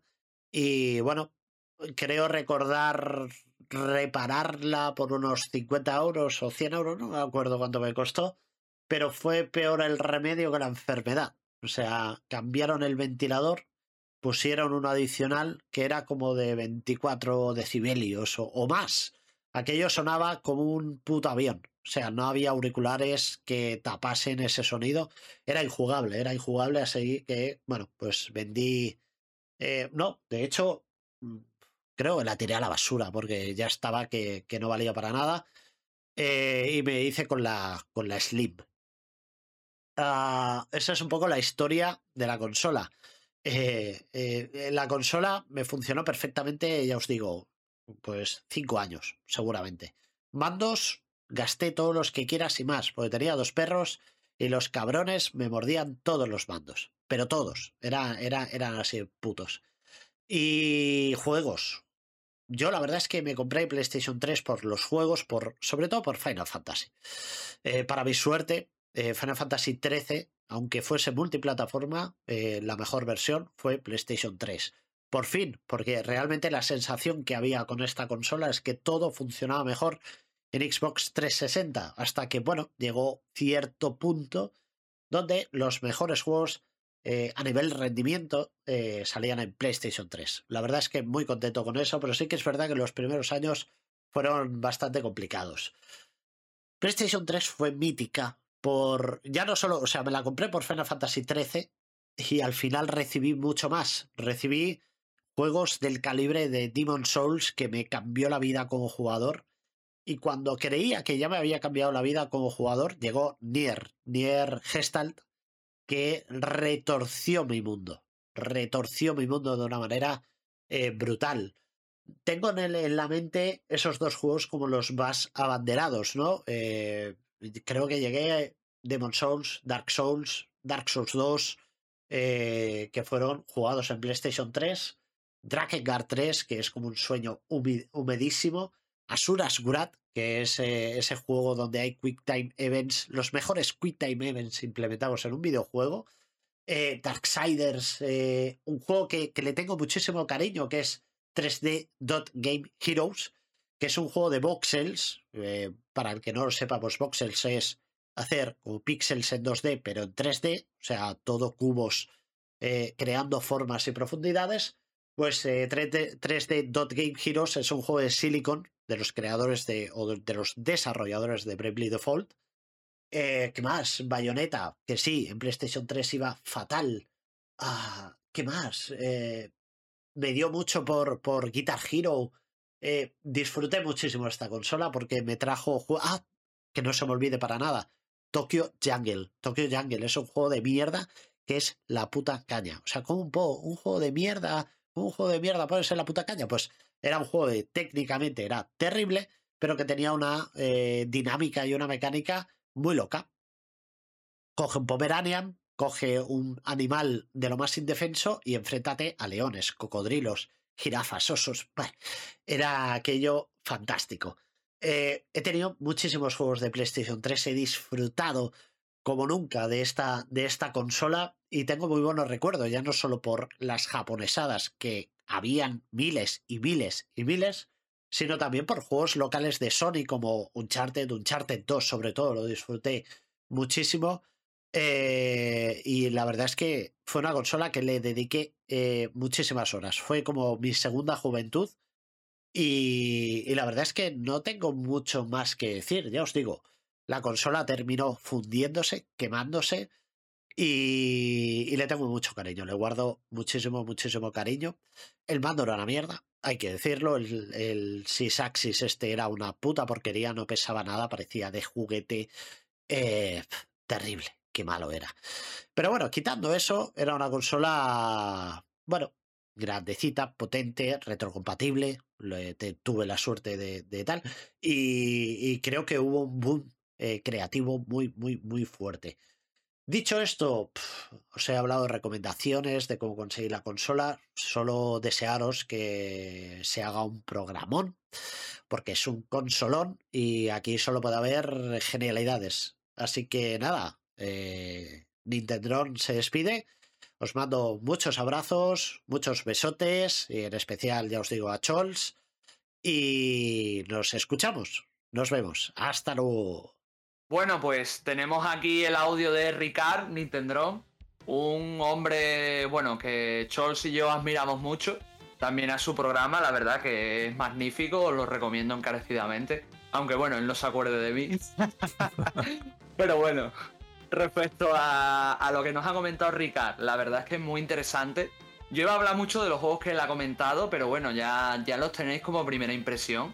La verdad es que, que estoy de acuerdo contigo, Ricard, un consolón, la verdad. Mm, yo la, la, pillé más tarde de Xbox y aún así todavía sigue conmigo, ¿sabes? Es una gran máquina, hay juegos muy buenos.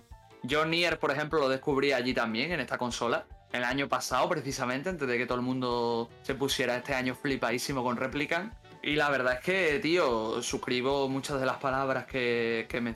Sí tengo que decirte que me alegra mucho que menciones Drakengard 3, pero que no menciones que va a 15 FPS, eso sí que es para darte, tío. Pero bueno, en fin, sí, tiene unos pedazos de exclusivo. Tokyo Jungle está muy bien. Tuvo. Yo no soy tanto de un charter, pero por ejemplo, los Infamous también estuvieron bastante bien. Saben, fueron grandes juegos. Yo qué sé, tío. Es que hubo muchas novelas visuales que también fueron tremendas. Los Yakuza. Tuvo muchísimas cosas que la gente no suele pararse a recordar que son simplemente magníficas, tío. Y gracias a tu audio, pues lo hemos recordado hoy. Eso sí, tío. Espero que para pillar la Play 5 no, no, no tirases del mismo contrabando que hiciste para pillar la Play 3, porque vaya. no sé qué opinarás tú, Chels. Fue un un, buen audio, la verdad, con, un poco de todo, ¿no es cierto? Fiel a, su estilo. La verdad, me dio mucha risa lo, del ventilador también, que, claro. pensaba que tuvo una PlayStation 3 Pro o algo así, porque es como parece lo de las turbinas de, avión. Pero sí, no, el catálogo de juegos que señala es muy, eh, bueno, decidor de, los gustos que tiene también. Eh, o sea, sabemos que no es tan común ver que alguien ponte Nier y Drakengard, ¿no es cierto? Mm. Eh, particularmente yo, por ejemplo, tengo pendiente eh, Drakengard 3. Hace poco había empezado el 1 y como que me cuesta un poco adaptarme a los controles todavía. Además de que. yo estoy igual que tú. Estoy yo lo empecé el. Muchas cosas, sí. Mm. Sí, perdona, tío, que yo empecé el Drakengard y estoy igual que tú, tío. Bueno, yo lo empecé hace más tiempo, pero me pasa como a ti. Que es cierto que sé más o menos de qué va la vaina, pero está jodido. Y quiero dar un detalle, Chols, antes de que siga, que no sé si lo sabes, pero Ricardo nos ha comentado cómo pilló Drakengard 3, pero no sé si sabes que hubo tirada física del juego. Y digo hubo porque hasta muy hasta hace muy poco. O sea, en Amazon podías comprar el Drakengard 3 de forma física y en, en tiendas como CES aquí en España también y demás. Lo que pasa que creo que ahora, por cómo está el asunto, que están retirando las tiradas por todos lados, la única forma de pillarlo va a ser digital o tirando de, de bueno, de las páginas estas asiáticas, que ahora no me, no me viene el nombre. Creo que era PlayAsia, PlayAsia, así que pues nada, una gran, una gran anécdota y nada, retomando, te dejo retomar con lo tuyo, Charles, que te he cortado otra vez. Sí, no, eh, de hecho menciona muchas cosas que mencionamos un poco antes, por ejemplo lo de Final Fantasy XIII, ¿no es cierto? El tema de, bueno, de los mandos que yo también me, me quejé, claro que era porque los mordían sus perros. en ese momento es cuando digo que bueno que no tengo perros, o sea, solo arista. Pero no, eh, eh, igual muy contento por el saludo especial al final también, en detrimento de, de bueno, yo todavía no he mandado ningún audio a Nintendo, ya lo mandaré. Claro. Es que si hablas de la Wii U, poco puedo hablar. Creo que va por ahí. Yo eh, siempre que podía mando un audio, sobre todo en los eh, Generations, salvo en el de Wii U, porque más allá de una anécdota de, que jugué Rayman Legends en un mall, eh, no tengo mucho que decir al respecto con la consola, o que emulé tal o cual cosa. De Nier sí rescatar que yo cuando vi que ya era imposible, por lo menos aquí, conseguirlo en físico, y de hecho vi un Nerf físico en alguna ocasión, pero es un título que al final finalmente eh, le habían prestado a un amigo y les robaron la casa. Entonces se llevaron ese juego también. Y eso fue lo más cerca que he estado de un Nerf eh, físico, lamentablemente. Así que em, jugué por eh, medios más dudosos. también como soy un poco especial, yo no jugué Nier Gestal, jugué Nier Replicant PlayStation 3 con la traducción al inglés. O bueno, el emulador, como quieran. Pero me refería a la versión. Pensando que no, no iba a tener otra posibilidad y terminar el juego y al mes anunciaron esta remake. Que fue como, ok. Yo, tío, eh, sí tuve la suerte de que lo pude pillar por Amazon, el, el Nier Gestal. O sea, a día de hoy, si os interesa, que en verdad dudo que a mucha gente le interese, porque ya esto es nivel friquismo total. Pero yo pillé Nier Gestal en Amazon por 30 euros, físico. Y la verdad es que fue un gran regalo autorregalo, pero sí. pero bueno, a día de hoy, teniendo el remake, no os cunde tanto pillar eh, Gestal, pero bueno, si os da la curiosidad, o sois coleccionistas del sistema, o sois coleccionistas de Nier, o de Yokotaro, o de Drakengard, pues sabéis que por ahí, por ahí lo tenéis. Vamos, yo lo pillé el año pasado a ese precio y sigue ese precio. Lo más probable es que se devalúe teniendo en cuenta que replican mm, está en mucho mejor estado, está remaqueado, tiene la traducción y demás. Así que. Claro. No, solamente decirle muchas gracias, eh, Hunter, Nintendron.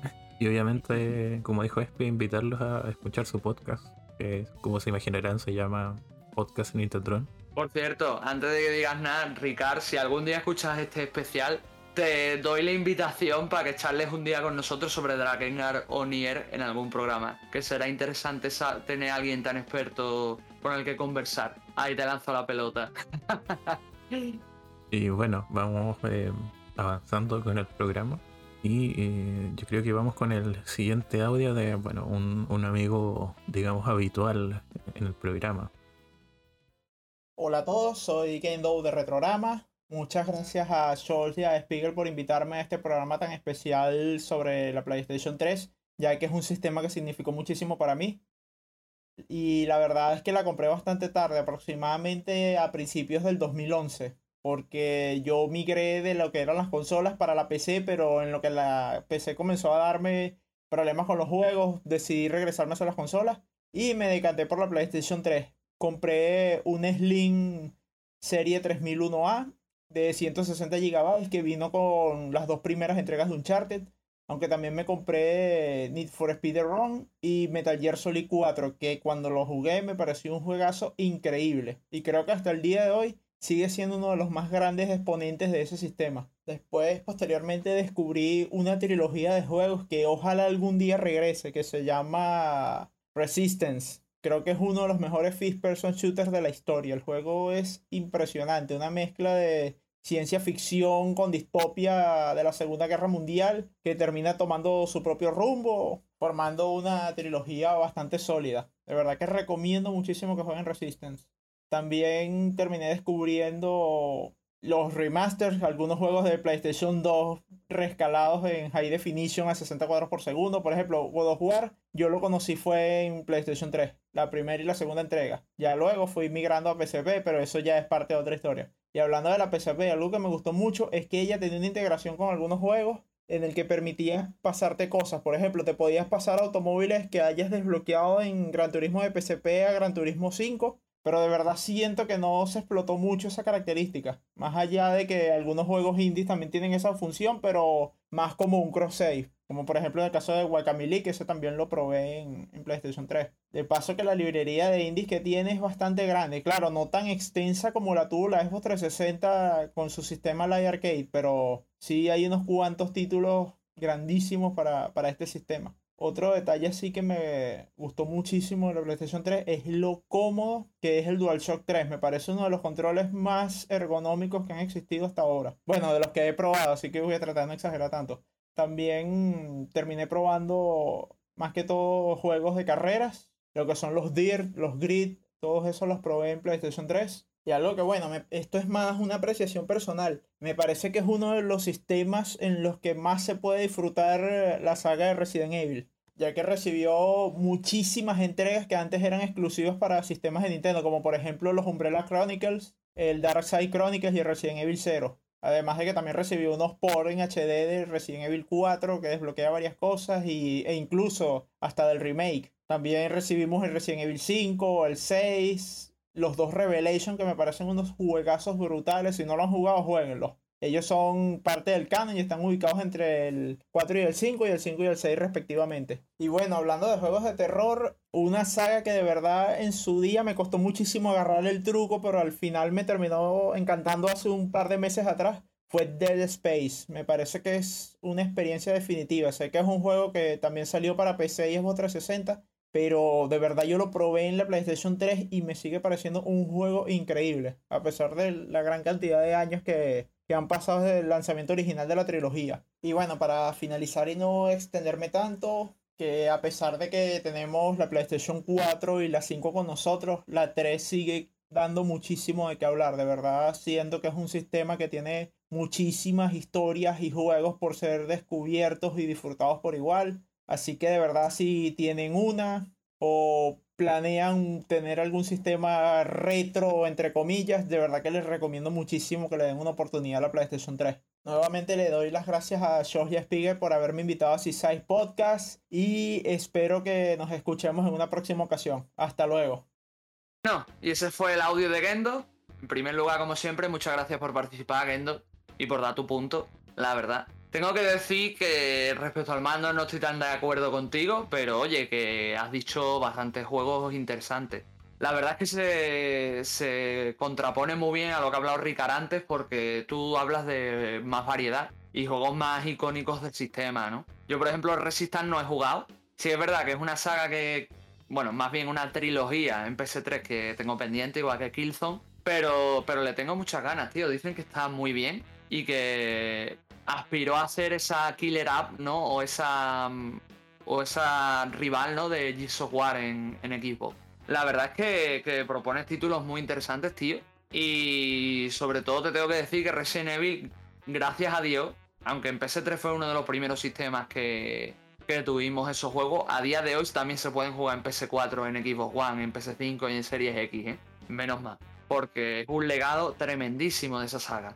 Y bueno, para finalizar y darle ya paso a Chols, te tengo que decir, tío, que sí, estoy de acuerdo. Lo que has comentado del todo el tema del cross 6 y el crossplay es algo que se nos ha pasado completamente, igual que lo que dijo Ricardo de las luces amarillas. Y estoy de acuerdo contigo, la verdad es que a mí me pasó con Minecraft, por ejemplo, que yo tenía Minecraft en PS Vita jugaba y luego me pasaba mi partida a PS3 y jugaba en, PS3. Y también, lo dicho, la PS3 servía para comprar juegos de PS Vita, podías almacenar allí los propios juegos y los guardados. Mm, había juegos que te permitían pasarte cosas, como ha comentado el mismo Gendo con Gran Turismo. Y había, había sus cositas. Sí es cierto que se intentó explotar un poco con PSP y PS3. Y luego se intentó hacer una especie de crossplay y cross entre PS3 y PS Vita. Yo creo que el sistema que más lo ha aprovechado y que ya no se usa es PS Vita y PS4, pero ahí vimos todos los cimientos de eso, ¿no? No sé qué opinarás tú después de todo esto, Chols.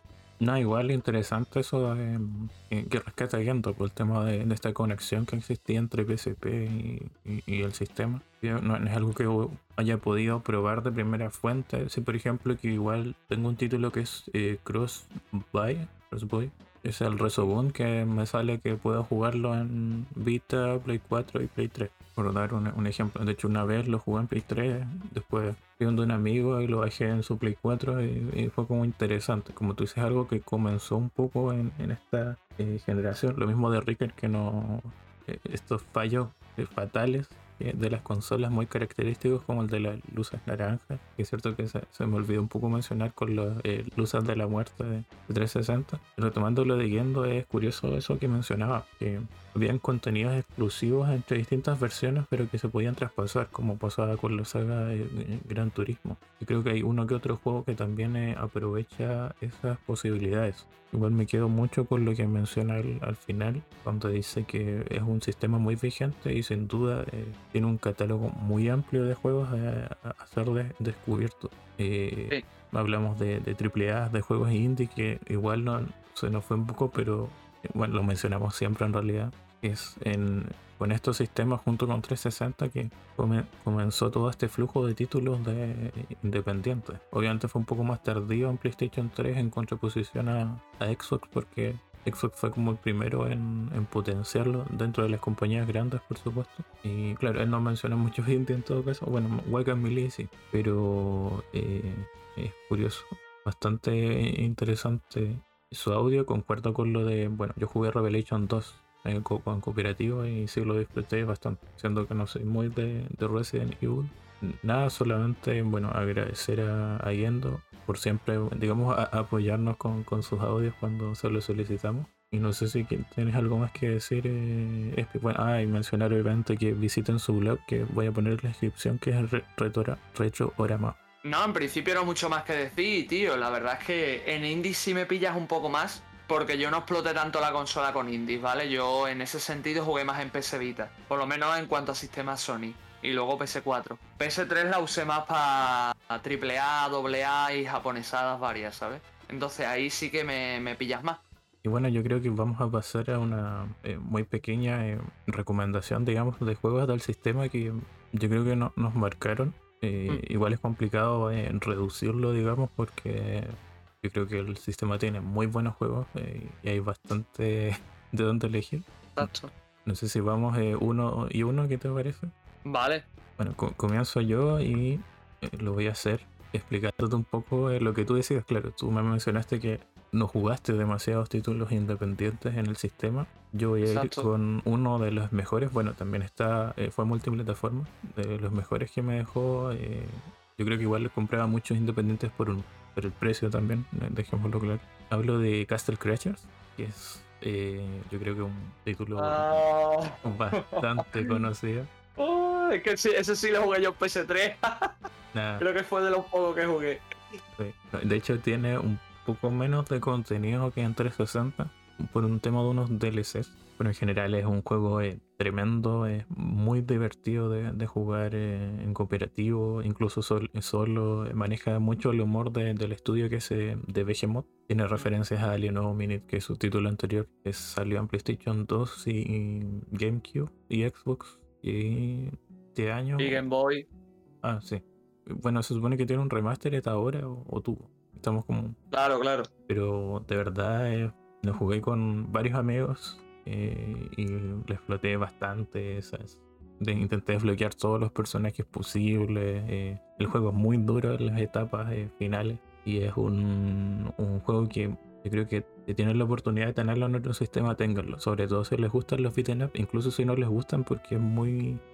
te atrapa al momento de jugar. Tiene un diseño de niveles variado, eh, jefes finales interesantes, una historia como irrisoria, pero bastante funcional. Eh, un, par de modos extra y de verdad es una de las mejores compras que hice en el sistema y uno de los eh, títulos que sin duda más recuerdo. Ay, Dios mío, chos. Yo es que ese juego lo compré por 5 pavos en el sistema, ¿eh? Y me lo pasé a medias con mi hermana. Mi hermana lo sufrió porque no le gustan los beaten up, pero bueno, que yo me lo pasé bien, ¿sabes? Y sí, lo, lo recuerdo con cariño, tío. Era un juego bastante divertido, bastante ameno. Es más, se podía pasar una tarde. Y tenía muchos modos, que a lo mejor estaba, terminabas una misión y te ponías a pelearte con tus compañeros. Tenía sus arenas. Tenía las referencias que tú dices al, al Alien Hominid con, la, con los- algunos enemigos sacados directamente de allí. Era un juego que la verdad es que estaba muy bien. Y no me acordaba que tenía en el sistema hasta que tú lo has mencionado, ¿sabes? De hecho, Pero bueno, tío, sí. Tenía DLC a Hattie del. eh, Eso sí que era chistoso porque era el siguiente juego de, de Behemoth es el Battle Block Theater. No sé si lo conoces. Sí. Pero nunca salió en PlayStation 3. Ah, es verdad, es verdad, cierto. Pero lo dicho, tío, si quieres comento yo ahora alguno mío. Sí, sí. Adelante. Vale, en principio iba a hablar del Metal Gear Solid 4 porque fue el primer juego del sistema que tuve, pero como ya lo mencionó Gendo en, su- en el audio, voy a tirar por otro juego que la verdad es que me gustó mucho, que también es exclusivo de la máquina, que es bueno, ya lo mencioné en el programa anterior, o mejor dicho, hace dos programas, pero voy a hablar un poco de él por encima, ¿vale? Y me refiero a Tales Auxilia, ¿vale? Yo sé que soy muy pesado en el Tales Auxilia, pero es que fue mi primer Tales. Es un juego que le guardo muchísimo cariño. Es un juego que me tuvo jugando semanas enteras, literalmente, o sea, me pasé el juego en dos semanas y estuve todos los días jugando a full. Fue un juego que me ayudó a trasnochar para un evento que se dio en otra localidad porque nos tuvimos que levantar súper... Digamos que teníamos que coger sueño, por así decirlo, para ir al evento. Así que eh, mi, mi brillante plan fue jugar al Tales Auxilia toda la noche para conseguirlo. Y nada, y, y es que no tampoco quiero incidir mucho más. Dos protagonistas a elegir, una historia muy grande, lo dicho, diferentes puntos de vista, un sistema muy interesante y muy currado. Para mí la mejor versión del sistema de Tails, hasta que veamos el, el Arise, que va a salir ahora en breve. Y una dinámica de personajes tanto principales como secundarios, a mi parecer genial. Sí es verdad que está empañado levemente en, la- en las horas finales, pero es un juego simplemente grandioso.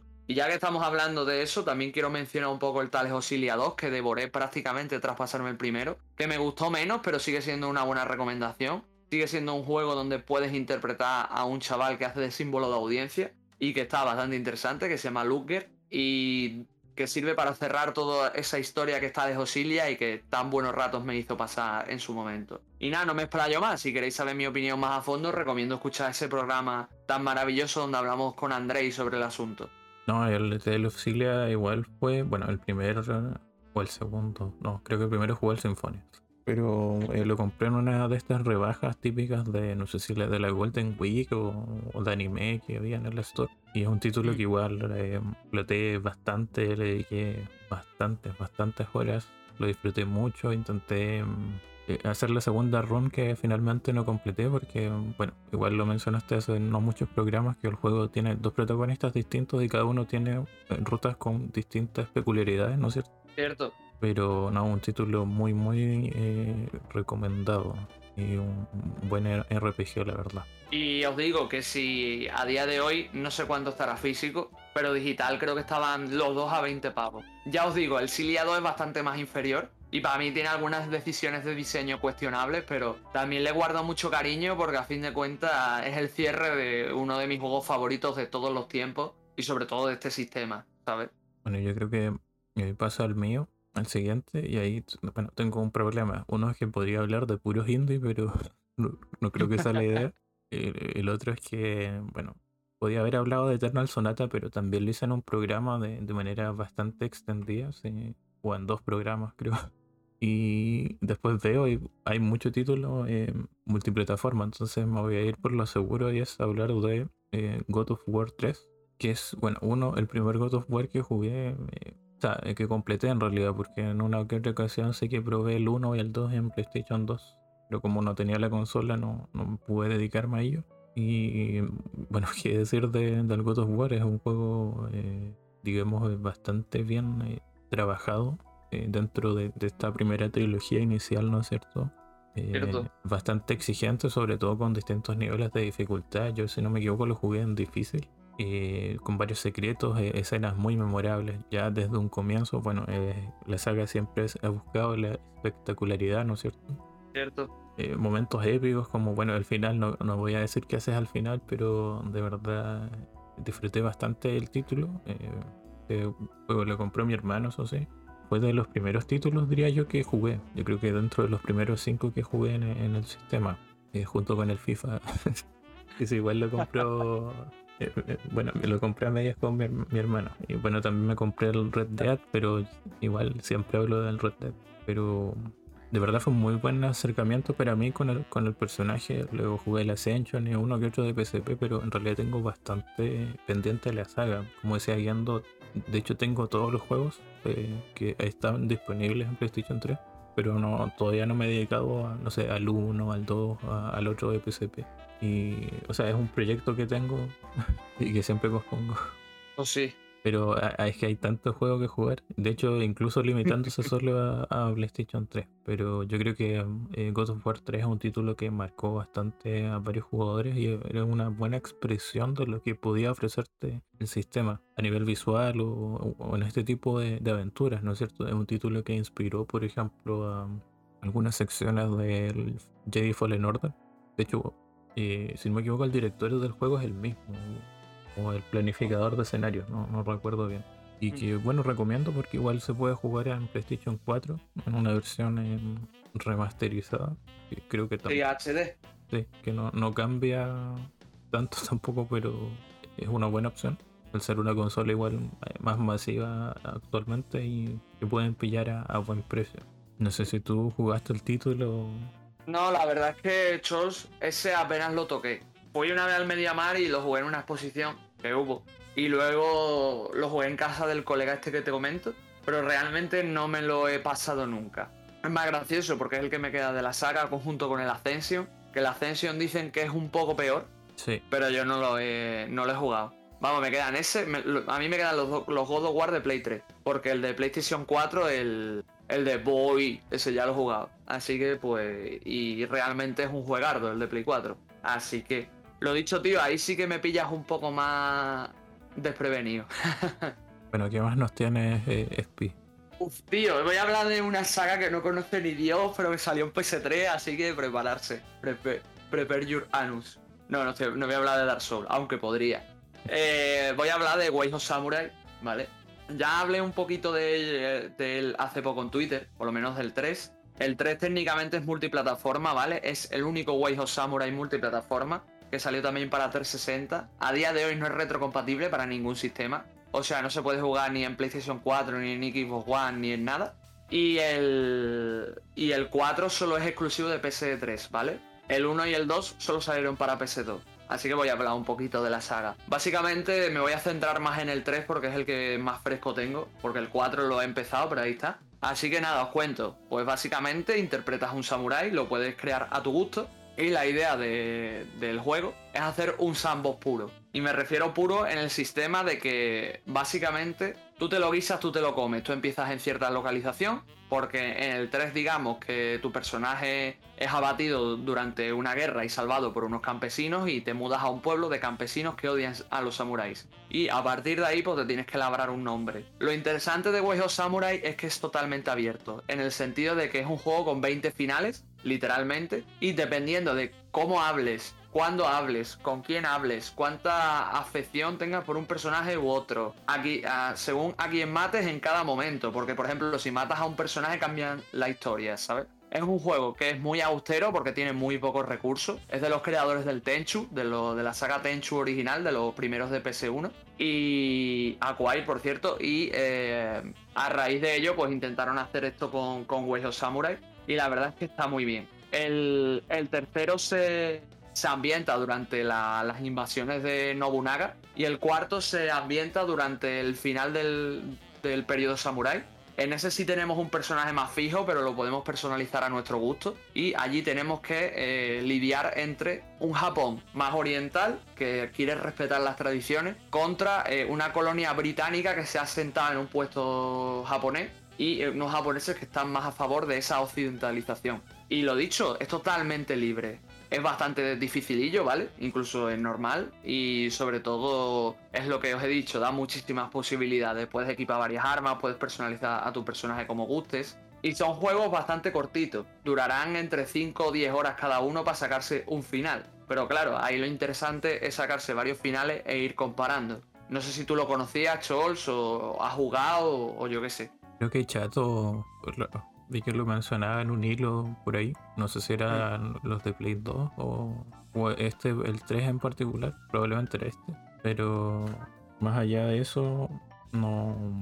O sea, no, ni siquiera conozco bien cómo, cómo funciona el título, así que yo creo que me lo anoto porque suena bastante interesante. No tengo tanto problema con que el juego se vea ahí. Claro. Bueno, aparte está el tema de que está en inglés, ¿vale? Pero bueno, no maneja un inglés muy complicado, lo digo ya. Eh, te digo, Charles, no sé cómo estará allí en Latinoamérica, pero a día de hoy, si te vas a la Store, hacerse con el Wayo Samurai 4 te cuesta 10 euros, por lo menos aquí en Europa. Así que a lo mejor allí también estará barato. Te recomiendo que aproveches porque está bastante bien, ¿vale? No es lo que te he dicho, no es una saga muy renombrada o con muchísima calidad, pero me parece muy interesante mencionarla porque mucha gente se olvida de ella o de que existe o de que está en el sistema y de que está arraigada en consola Sony.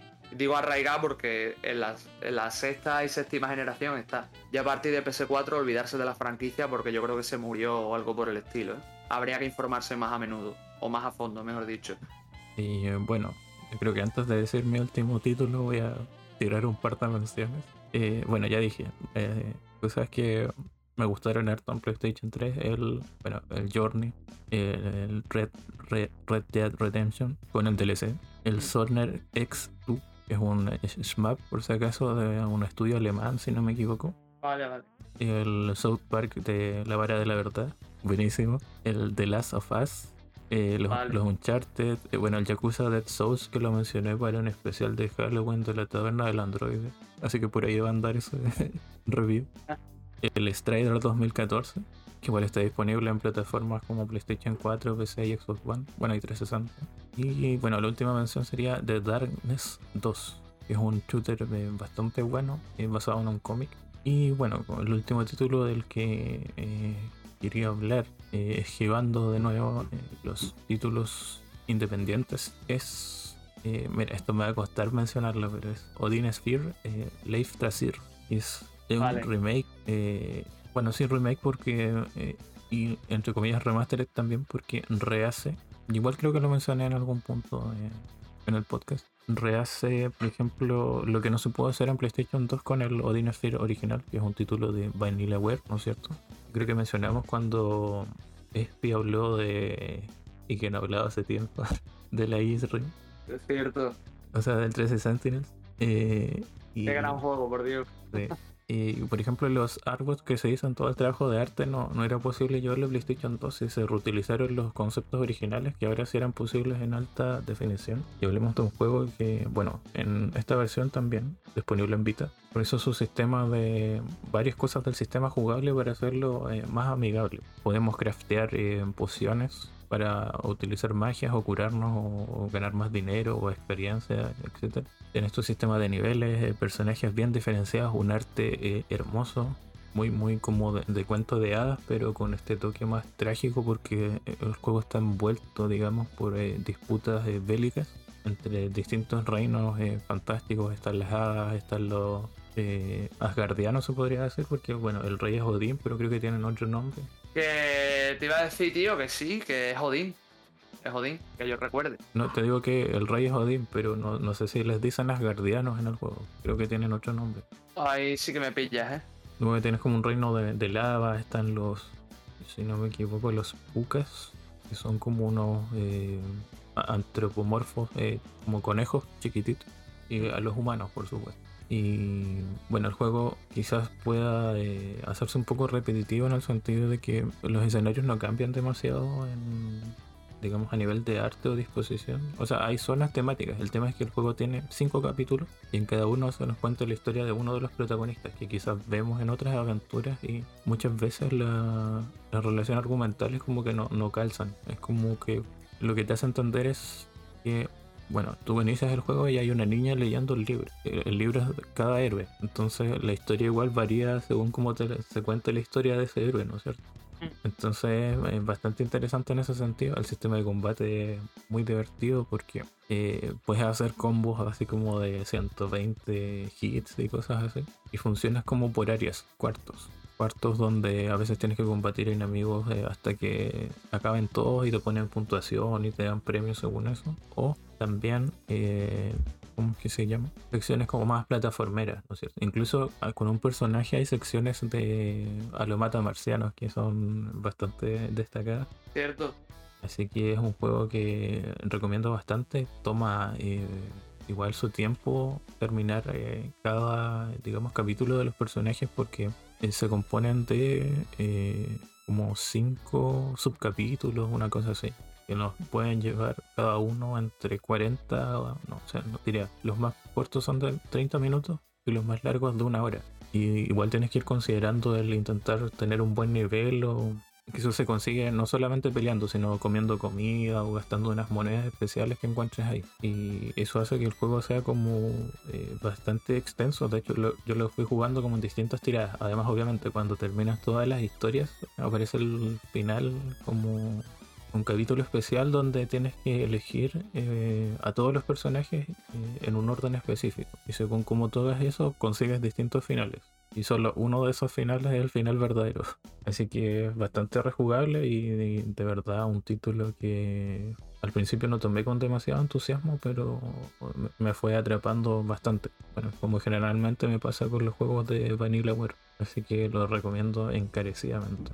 Vale. Yo la verdad es que no. mm, La verdad es que es un juego que me, me gusta mucho también. Sí es verdad que se hace un poco pesado. Porque es lo que tú has comentado, que los capítulos. El problema es que se repiten muchos jefes, muchas localizaciones y demás, pero con diferentes personajes. Están interesantes, la verdad. Por ejemplo, tienes a Mercedes, si mal no recuerdo, que era la reina de las hadas, que tenía un- una ballesta. Tenías a uno de los personajes que era un puka y hacía más, era más de hacer combos aéreos. Tenías una valquiria que era más de suelo. Cada personaje tenía sus propias habilidades y su propio sistema y estaba interesante. Lo que pasa es que lo que te comento, que se hacía un poco pesado el repetir, el repetir y demás. Entonces, es un juego que a día de hoy, si lo jugáis, os recomiendo que lo toméis con pausa, calmadamente, vayáis yendo personaje por personaje intercalando incluso con otros juegos más cortos si queréis, porque si no, por lo menos a mí se me hace muy cuesta arriba, ¿sabes? Por lo demás, de 10, la, la, banda sonora preciosa, el sistema artístico también. A nivel mecánico, pule todos los errores que tenía el primer Odin Sphere, que la verdad es que jugablemente era desastroso para la PlayStation 2.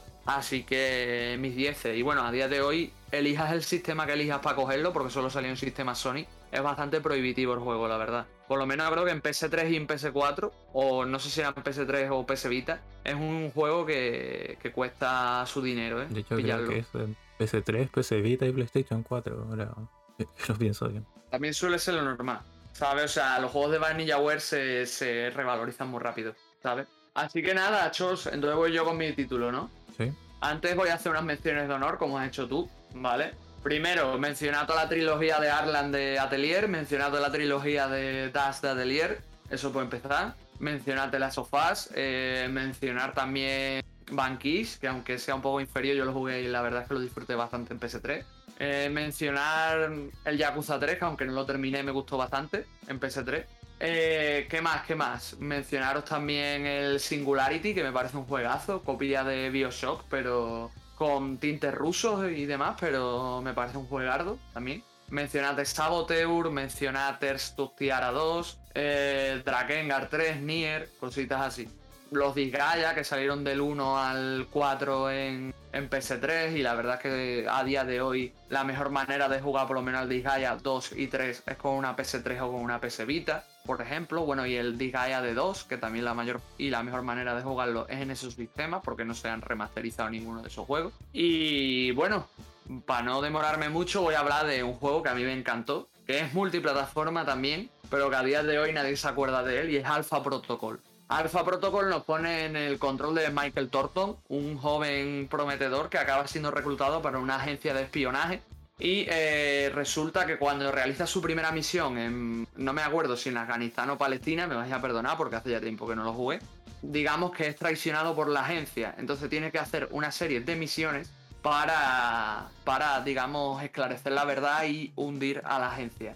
Lo interesante aquí de Thornton es que él es totalmente personalizable, no solo físicamente, sino que tiene, cada opción de diálogo, cada cosa que nosotros elijamos, tiene una repercusión directa en el juego. Si vamos con determinado aliado y le contestamos unas cosas, quizá podemos hacer que se active un evento, se active otro, eh, cierto personaje nos tenga más tirria, y demás. Entonces es un juego muy maleable. Está hecho por Obsidian, los mismos que New Vegas, que ya los hemos mencionado antes, y que Outer Worlds y demás. Y la verdad es que está muy bien. Sí es verdad que técnicamente es un poco chustero porque Obsidian ya hemos hablado que a nivel técnico se, se maneja un poco mal y evidentemente en comparación a otros juegos de espías es bastante regulero. Pero a nivel narrativo es tremendo. Vamos, hay, yo qué sé, tienes un montón de personajes secundarios con muchas tramas y es un juego que invita a rejugarse muchísimo. Trata temas políticos, sociales, hay incluso personajes con diversas inclinaciones extrañas, por así decirlo. Hay sucesos incluso traumáticos como para el, para el personaje, como que lo violen y todo y cosas así.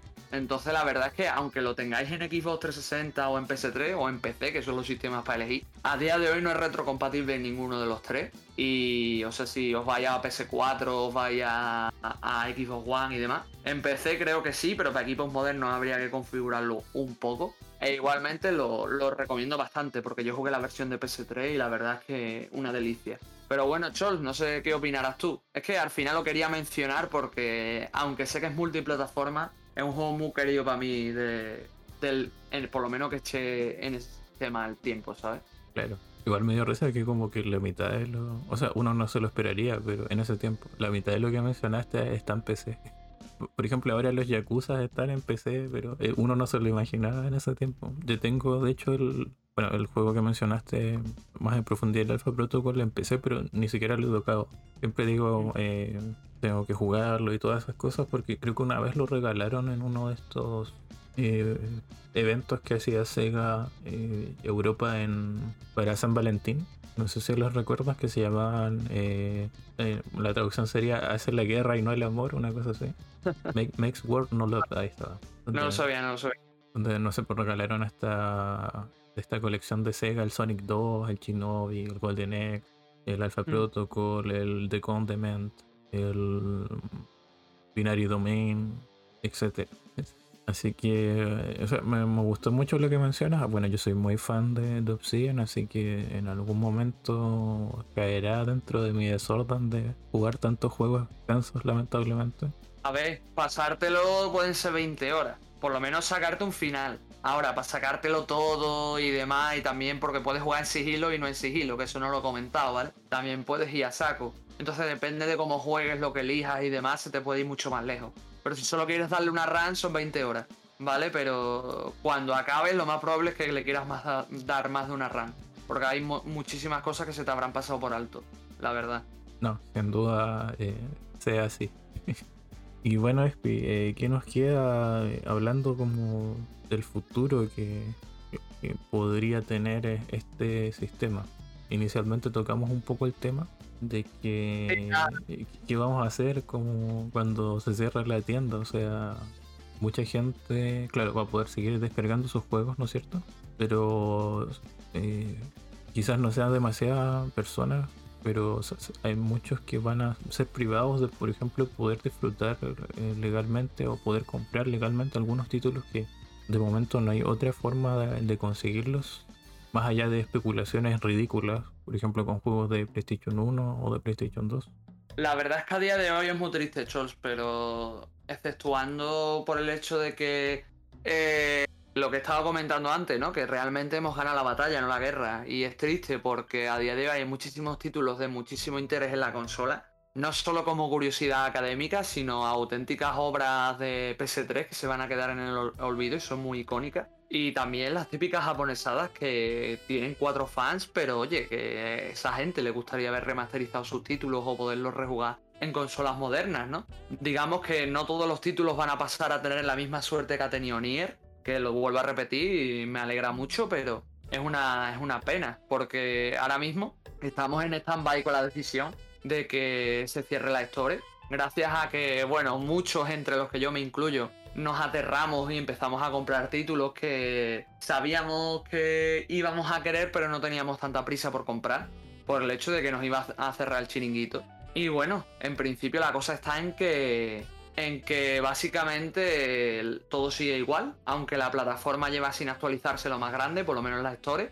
Entonces, pues tenemos una situación en la que ahora mismo va a haber muchísimos títulos que no tienen pinta de ser remasterizados, que se van a quedar como están y que por desgracia pues no van a tener un futuro claro, simplemente van a desaparecer. A lo mejor no desaparecen hoy, pero van a desaparecer dentro de un año, dos, tres, ¿sabes? Y no, no, se ve un futuro claro donde digamos que esos títulos van a volver o se van a remasterizar y demás. Es triste porque muchísima parte de la comunidad quiere que, Play 5 o por lo menos Sony se ponga las pilas, actualice la máquina y permita tener todo ese patrimonio, ¿no? Que por ejemplo sí se puede tener en Xbox, no al 100%, pero existir existe. Así que es una lástima. Yo lo que mismo que dije aquí lo dije en un artículo que escribí hace un tiempo sobre el asunto y es que los que tengáis el sistema, aprovechad todo el tiempo que podáis, disfrutarlo, que esos títulos que tenéis pendientes, volverlos a rejugar especialmente los digitales, porque está todo el tema de la pila. Y cuando pase lo de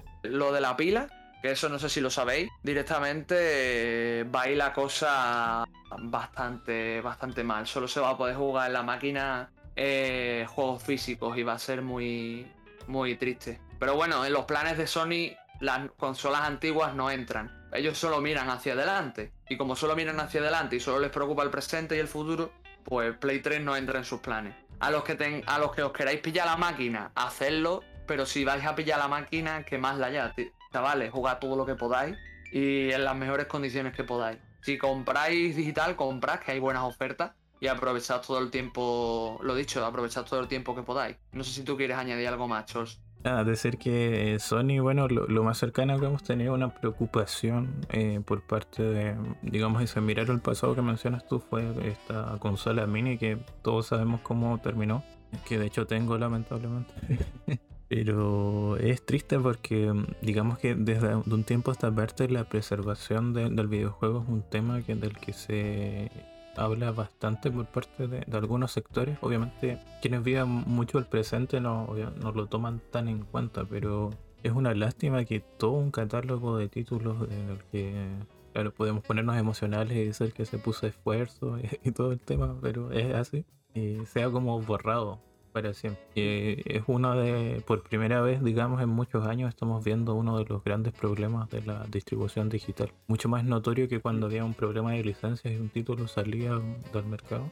Va a ser mucho más grave me, sumo a lo que dices, que hay que aprovechar la consola al final eh, lo, más que se pueda. Bueno, de hecho igual lo otro que podría decir es que no, es la idea, pero pueden caer en la piratería también. Existe la emulación de PlayStation 3 y, existe una gran cantidad de copias de seguridad de, una infinidad de títulos. Creo que no de todos, pero bueno. Eh, si quieres disfrutar cosas eh, es una, un camino, pero obviamente siempre es una lástima que oficialmente no exista soporte, que, algo que compraste como que se vuelva obsoleto. O sea, no es que haya dejado de funcionar la máquina, es que la, la, compañía no quiere que funcione. Es muy triste, tío, pero es la verdad. Y al final lo que tú has dicho, se puede tirar por la piratería.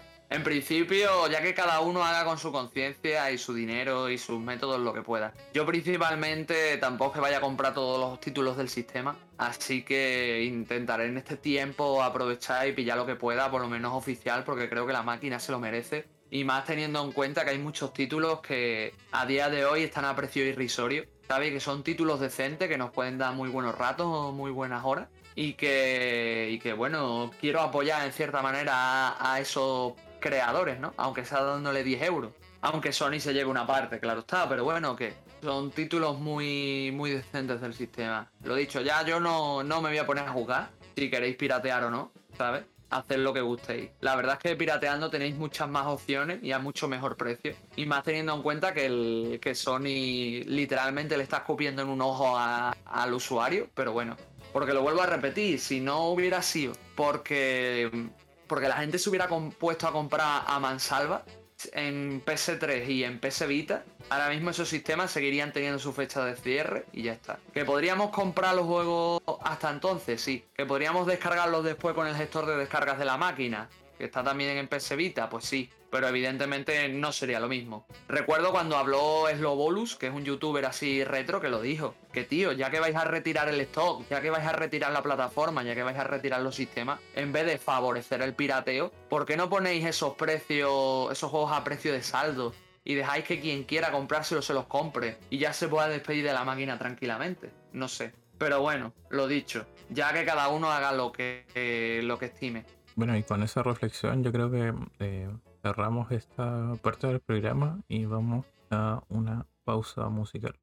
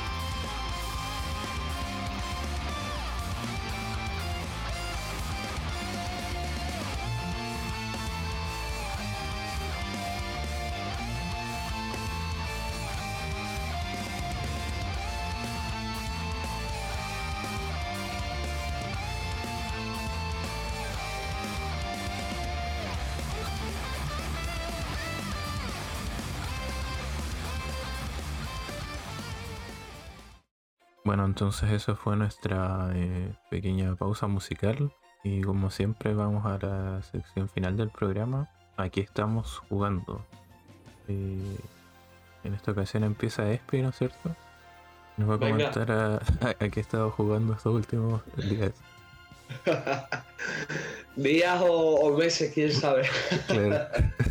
Es que ya un pequeño agujero negro entre ambas partes del programa. Claro Hay un bucle temporal. No, a ver, pues básicamente estuve, bueno, sigo jugando el Kingdom Come Deliverance, creo que lo he dicho en muchos programas. Llevo ya casi 70 horas y estoy a punto, o creo que estoy a punto de acabarlo. Y, tío, es que llevo ya con él un mes y pico, ¿sabes? O incluso más, casi dos. Eh, me pasé hace poco el primer Is, como ya dije que me iba a acabar poniendo con la saga, pues empecé por el primero, el de NES, que es bastante farragoso, la verdad.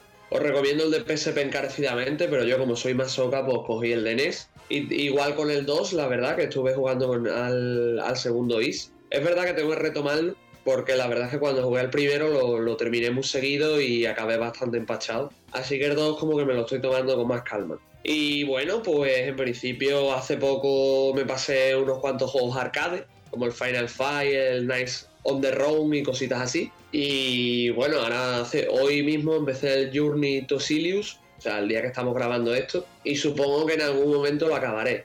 Así que poco más. Me quiero poner con más cosas, pero eso me tiene ocupado la mayor parte del tiempo. No sé en qué andarás tú metido, Chols. Oye, el Journey to Silius es chistoso porque no, lo he jugado. Creo que es un shooter, ¿o no? Sí, un run and gun. Sí, pero sé que la, banda sonora es buena. tengo unos covers. Y de Elise, eh, ya, me pasaste, yo lo compré el año pasado y no. O sea, me acuerdo que probé el primero y salí y morí. morí con el primer enemigo y dije, mm, quizás deba estudiar un poco cómo se juega esto, porque igual tiene como hartos textos. O sea, no sé qué, si dijiste, parece que no dijiste la versión que jugaste. Yo tengo una que dice Is 1 Plus, que está en Steam. Es un remake, obviamente, pero. Sí, sí. Yo es que jugué al original de NES, el de Famicom, vamos. Y en la versión de NES no tiene mucho texto. La verdad es que es durillo, ¿eh? El juego. Eh, pero tampoco es tanto como otros de la época, ¿no? No es como ponerte con el primer Dragon Quest o los Final Fantasy originales, ¿no? Pero es bastante, bastante obtuso, ¿eh? Creo que ese es el problema que, tiene el primer Is y por lo que al final acaba embotado, ¿sabes? Porque la mazmorra final, porque es que es eso, el primer Is si vas rápido te puede durar unas 3-4 horas. Yo, tardé como 7 o 8 porque me perdía muchas veces y aparte, aunque son pocas localizaciones, la mazmorra final es un asco, tío. Es la típica que tienes que hacer 27.000 cosas, no sabes qué tienes que hacer y tienes que dar un montón de vueltas por la mazmorra. Aparte de que Adol en ese juego se mueve a un kilómetro por 5 horas, o sea que va súper lento y tienes que moverte por toda la mazmorra, o sea que es horrendo. Pero el Band System, por lo menos el del 1, me gustó. Ahora el del 2 lo modificaron, por lo menos la versión de Famicom, que es la que estoy jugando también, y, no me está gustando.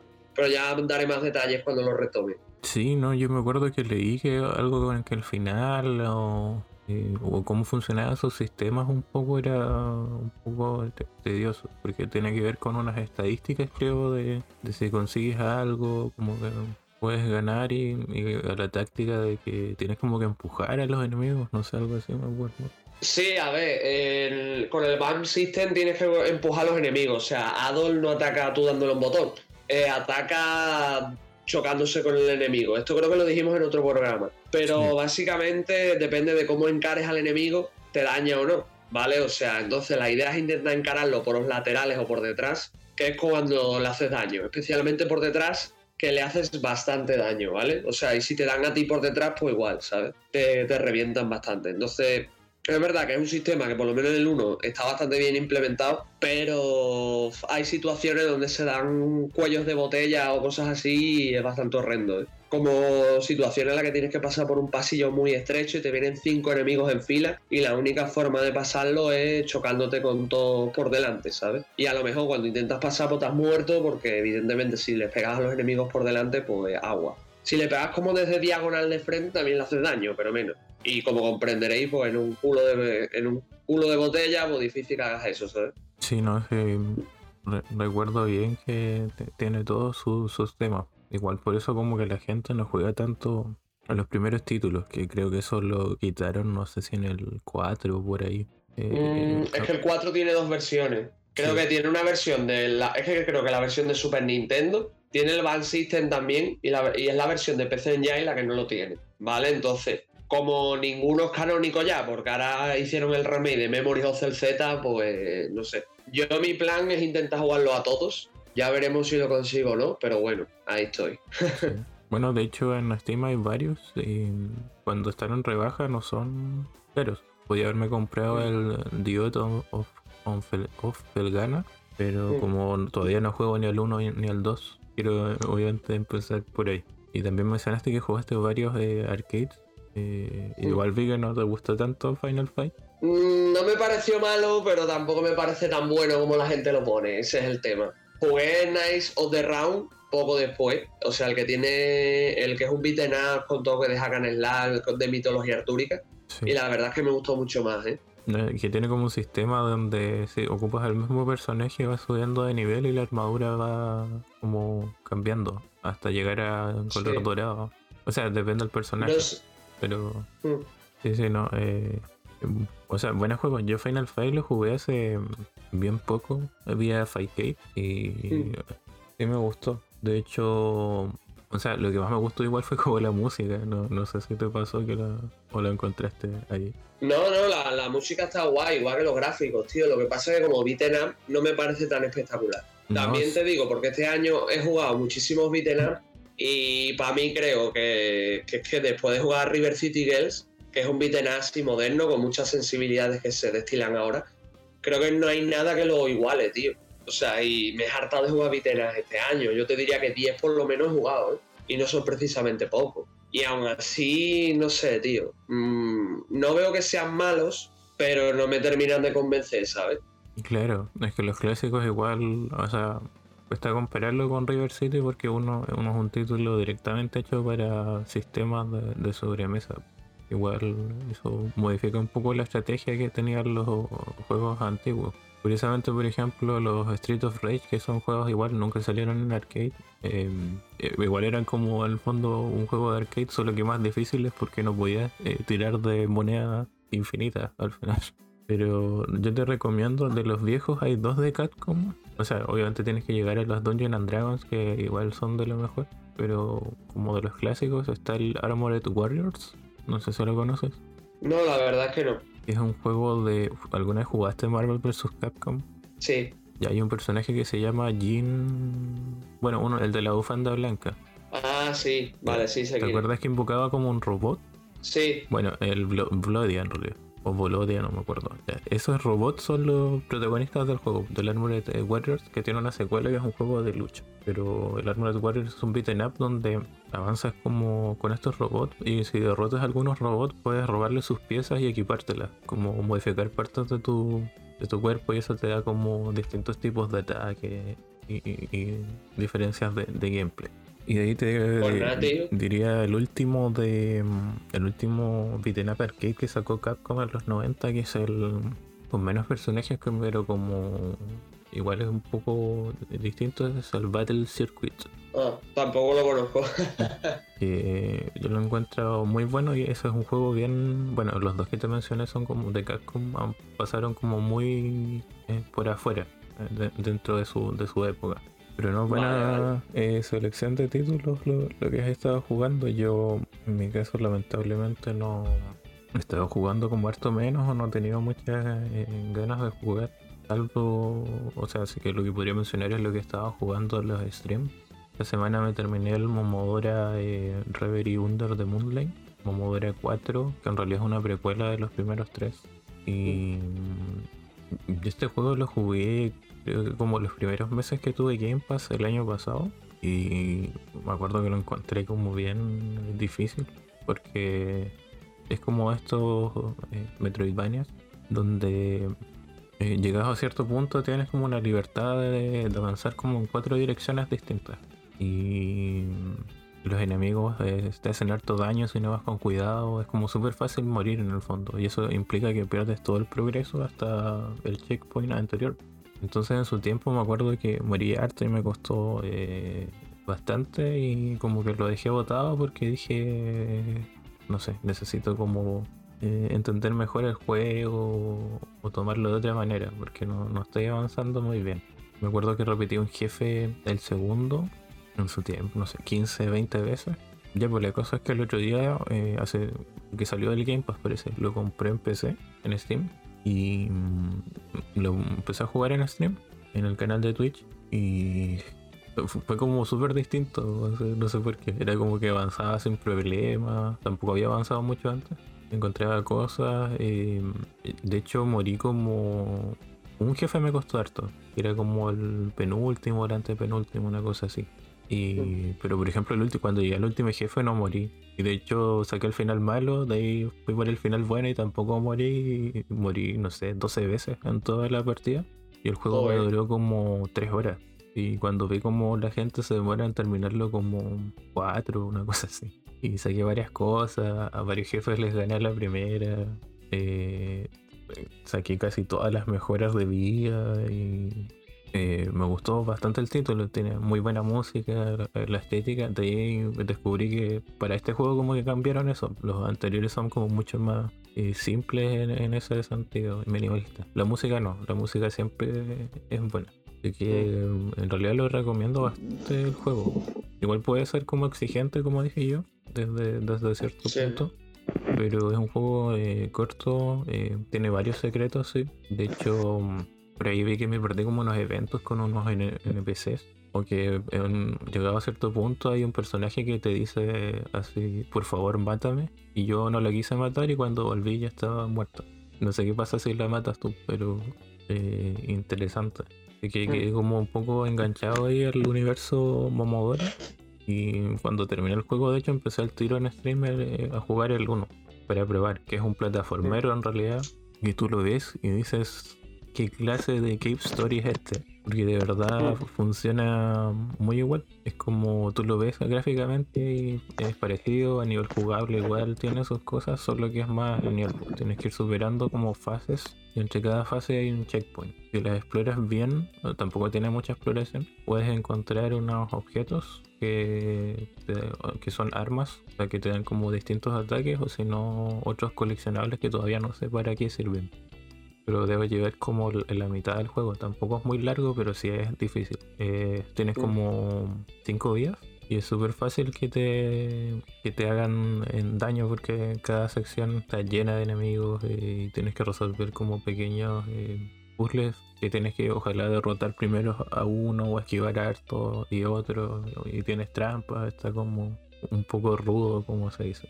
Pero bastante interesante lo que propone eh, Momodora. Y también de nuevo probé un poco el Minoria, pero no tanto como para... De hecho no hice prácticamente nada, como para dar una opinión tan grande. Que es el sucesor espiritual de los Momodora que igual como que tuvo ahí un recibimiento un poco más frío con respecto a sus otros juegos. Lo otro que jugué... Bueno, he estado jugando harto Age of Empire 2 con, con amigos. De hecho, anoche igual streamé como una partida donde al final quedé segundo. O sea, quedé segundo porque me rendí, porque podíamos estar en una guerra de desgaste como dos horas más y no, no era la idea tampoco. Claro. Porque jugamos eh, en combate entre cinco y al final quedamos dos. po. Que de hecho nos empezamos a pelear al principio y como que no, no, no hubo superación. Entonces el mapa era como un, un círculo, digámoslo así, porque había el lago al centro. Entonces yo me fui por todo el otro lado matando a todos los, a todos los demás hasta llegar a por el otro lado donde estaba él, pero estaba largo. Y él como que... Y yo como que hice campamentos a lo largo de todo el lago, pero él hizo tremenda fortaleza donde empezó. Dios mío. Pero está entretenido jugar Age. Hace tiempo no, no jugaba y igual voy recordando cosas. De hecho, eh, todavía como que no hago los inicios así como más pro, eso de cómo es, eh, crea siete aldeanos, atrae con uno un jabalí, dispárale con seis, eso, o sea, me lo sé de memoria, pero no, como que todavía no lo ejecuto. Y también el otro día volví a, a ver si lo termino de una vez, porque eso lo tengo como bien al final, el Wolfenstein 2009, que es ese que es como un Bioshock. De hecho, le Ah, gané, sí. le gané un jefe en stream. Y estaba probando... eh, Oh, aquí voy a romper eh, el secreto del tiempo. el, adaptador que, que tengo para controles de Xbox, o sea, distintos controles Bluetooth en Play 3. Y ahí me di cuenta que tiene problemas, porque, por ejemplo, en el juego decía mantén em, triángulo para desbloquear archivos, o sea, como para recoger algo. Y eh, con el mando de Xbox ah, eh, salía como una barra de carga. Como para que se termine de, de coger el objeto. Y avanzaba un poco y se cortaba. Y siempre me pasaba eso. Y de ahí me di cuenta que era por el control, así que parece que no van a ser tan buenas alternativas. Y bueno, en general, eso ha sido como lo, lo- lo poco que he estado jugando. Pero Mm. eh, espero dentro de poco jugar un poco más porque renové el Game Pass, pero al final no lo he estado ocupando mucho, salvo por el de Wild at Heart, que probablemente abre en el siguiente programa con más extensión. Solo digo que me está gustando. Pues la verdad, tío, es que has comentado títulos interesantes. Por ejemplo, el Momodora. A mí me pasó exa- exactamente lo mismo que te pasó a ti la primera vez que lo probaste. Que lo cogí, empecé con muchas ganas, veía que me moría cada rato, y jugué como una hora o cosas así, y dije, y yo, esto es infumable. Y dije, lo, lo- lo desinstalo y en el futuro, si veo que tengo ganas otra vez de probarlo o lo que sea, pues ya me lo bajo otra vez en el Game Pass y lo pruebo. Ahora que no está, pues no sé qué. Supongo en el futuro, pues si me veo con ganas, pues lo pillo barato, ya veré. Es que realmente no es un título que a mí me, me gustase tanto, ¿sabes? Que no digo que sea malo o bueno, digo que no sé, conmigo no conectó. A lo mejor si, si lo reempiezo me pasa como a ti, hago clic con el juego, ¿no? Como me pasó hace poquito con el Moonlighter, que la primera vez que lo cogí no me gustó nada y jugué un par de horas. Y la segunda vez que lo cogí, pues es verdad que me tomé mi tiempo, pero me la acabé terminando y me gustó mucho, ¿sabes? Al final es un poco como todo. Luego, ¿qué más? ¿Qué más? A ver, eh, lo que has comentado de, mm, mm, del Wolfenstein. Ese es el de. Ese salió para consola, ¿no? Sí, sí, sí. Bueno, me, re- me refiero que, que salió primero. Es que recuerdo que primero salió para Xbox y luego para Play o algo así, ¿no? No, no estoy Eh, seguro. dice que salió así en 360, en PlayStation 3. Según yo salieron en paralelo y también estaba en PC, pero ese juego se retiró de, de PC. O sea, de todas las tiendas para comprarlo de manera digital. No sé por qué. Ah, porque era de Activision, parece. Mm. Y no tiene retrocompatibilidad con la One, tío. Puede que lo tenga en físico. Mm. Pero como dije, si no lo tuviste digital ya, o no sé si salió con venta digital, es complicado de, de conseguir. De hecho, es como se consigue en físico prácticamente, o creo que está por ahí pirata en PC. Yo es que ese juego siempre me ha llamado la atención y mira que lo he visto barato muchísimas veces, pero al final nunca me he animado a comprarlo. Así que si lo veo, quizá le echo un ojo, porque el- tengo ganas de ponerme con la saga, tanto con los antiguos como con los nuevos, ¿sabes? Sí, yo el otro día me vi un video donde hablaban de todos los juegos. O sea, ya había empezado a jugar este hace tiempo, de hecho como del año pasado, pero hace un, un- un viaje más que nada por el tema de que a veces como que no conecto la, la Play 3, un poco extenso en ese sentido. Pero es como uno de los juegos más distintos igual dentro de la saga, lo hizo eh, Raven Software. También te digo que los juegos que se suelen asemejar a Bioshock, que son unos cuantos, la verdad es que son bastante, bastante decentes. ¿eh? Mm, así que, tío, pues que lo disfrute yo, ya, ya me comentarás. Yo me lo, me lo apunto en la lista, igual que lo que me comentaste de los arcades, para echarles un ojo en cuanto pueda. Y nada, y, y eso. ¿Sabes? Ya estaremos atentos, porque de aquí que me pase el Kingdom Come, que mi objetivo es pasármelo ya, para seguir con todas las cosas que tengo pendientes como el Shin Megami Tensei Nocturne, que lo he, o sea, el 3, que lo he pedido para que me lo traigan, porque no sé si sabes todo el tema de, del juego, que está volando de, de todas las tiendas. Así que ahí estoy, uno más a la lista, infinita. Ah, no sabía que le estaba yendo tan bien. Mm, Es que la tirada creo que no ha sido, porque el, el tema a mí me da es que Atlus ha visto que iba a tener tirón, pero no estaba del todo segura y no han hecho un pedazo de distribuciones, no sé si me explico. Han hecho una tirada decente, pero no para tirar cohetes, y a lo mejor hay mucha gente comprándolo y por eso la demanda se acaba muy rápido, ¿sabes? Claro. Entonces lo he tenido que pillar ya porque si no digo, "Uf, como me espere dos o tres meses, que es lo que tenía intención, no lo voy a poder pillar directamente, ¿sabes? Sí, pero he visto que el port no es muy muy bueno. Creo que la música no la remasterizaron, por ejemplo. Está como en calidad de PlayStation 2. Pero igual me Sí, a ver, por-. Perdonad de corte, Chons, que el, que el por, a ver, tampoco es la gran hostia, pero le sirve a mucha gente para introducirse en la saga. Y yo, como ya he comentado varias veces que el Nocturne lo tengo así así, pues dije, yo me lo voy a pillar, lo juego en español y demás, el juego en la PS4, que siempre va a ser más cómodo. Y, y eso, y lo he pedido. A ver qué tal, ¿sabes? O sea, yo, no, yo sé que no, no va a ser espectacular, pero oye, yo quería jugar lo más cercano a la experiencia original, así que eso que me llevo, ¿sabes? Sí, Bueno, lo único malo es eso de que sacaran nada antes, pero O que lo- tengas que Mm. pagar en realidad por eso. Y creo que por un modo de dificultad. Bueno, Nintendo Sí, lo sea- mismo con Breath of the Wild, así que.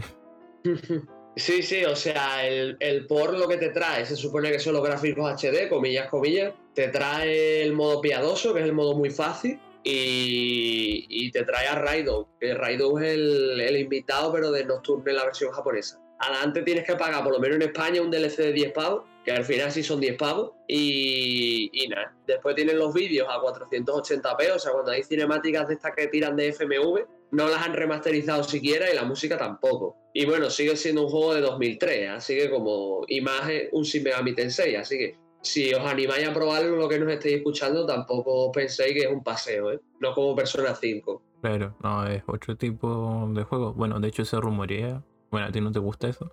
O sea, parece que lo sacaron de la página web, sí. De, de que el 5 va a salir en noviembre. Sí, sí, el 11, pero creo que en Japón. Sí, no, primero en Japón ya, pero el tema es que salga porque eh, ese juego es humo desde hace. desde que nació, apareció la Switch prácticamente.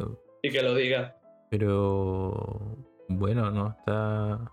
Bueno, interesante lo- los juegos que hemos hablado, así como ba- bastante variados. Eh, después de mucho tiempo tenemos eh, comentarios en iVoox Mm. Y los paso a leer en orden. Me costó eh, eh, armar el, el orden de esto porque son como, como un gran comentario dividido en muchos comentarios.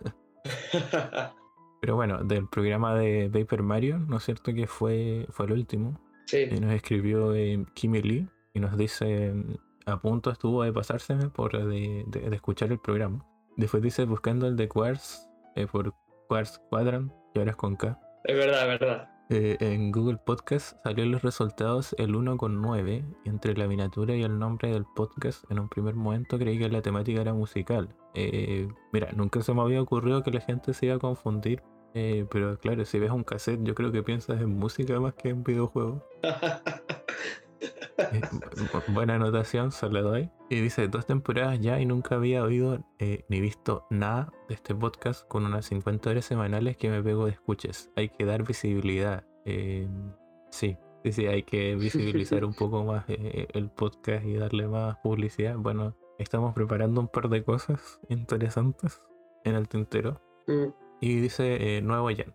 Ya, espero que eh, eh, hayas seguido escuchando, ¿no es cierto?, los programas y que los estés disfrutando. Me preocupó un poco cuando Sí. comentaste, bueno, ahora vamos a ver eso en la primera temporada porque ahí hay unos temas de edición todavía con los volúmenes. Pero eh, bueno, después parece que escuchaste el de Kimi de nuevo, Kimi Lee, el de No More Heroes, el episodio 1 de la segunda temporada, ¿no es cierto? Hablando de No More Heroes y Suda, que de hecho ahora No More Heroes va a salir en PC.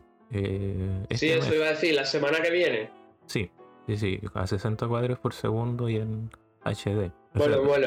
de Ah, tengo que, tengo que dar un matiz. Tengo que dar un matiz. La semana que viene para los que para este bucle temporal. Ahora, cuando vosotros lo escuchéis, a lo mejor ya está salido. ¿eh? Eh, no, tengo un poco más de fe. Eh, pero sí, y aquí le puso, bueno, eh, play, vamos para allá.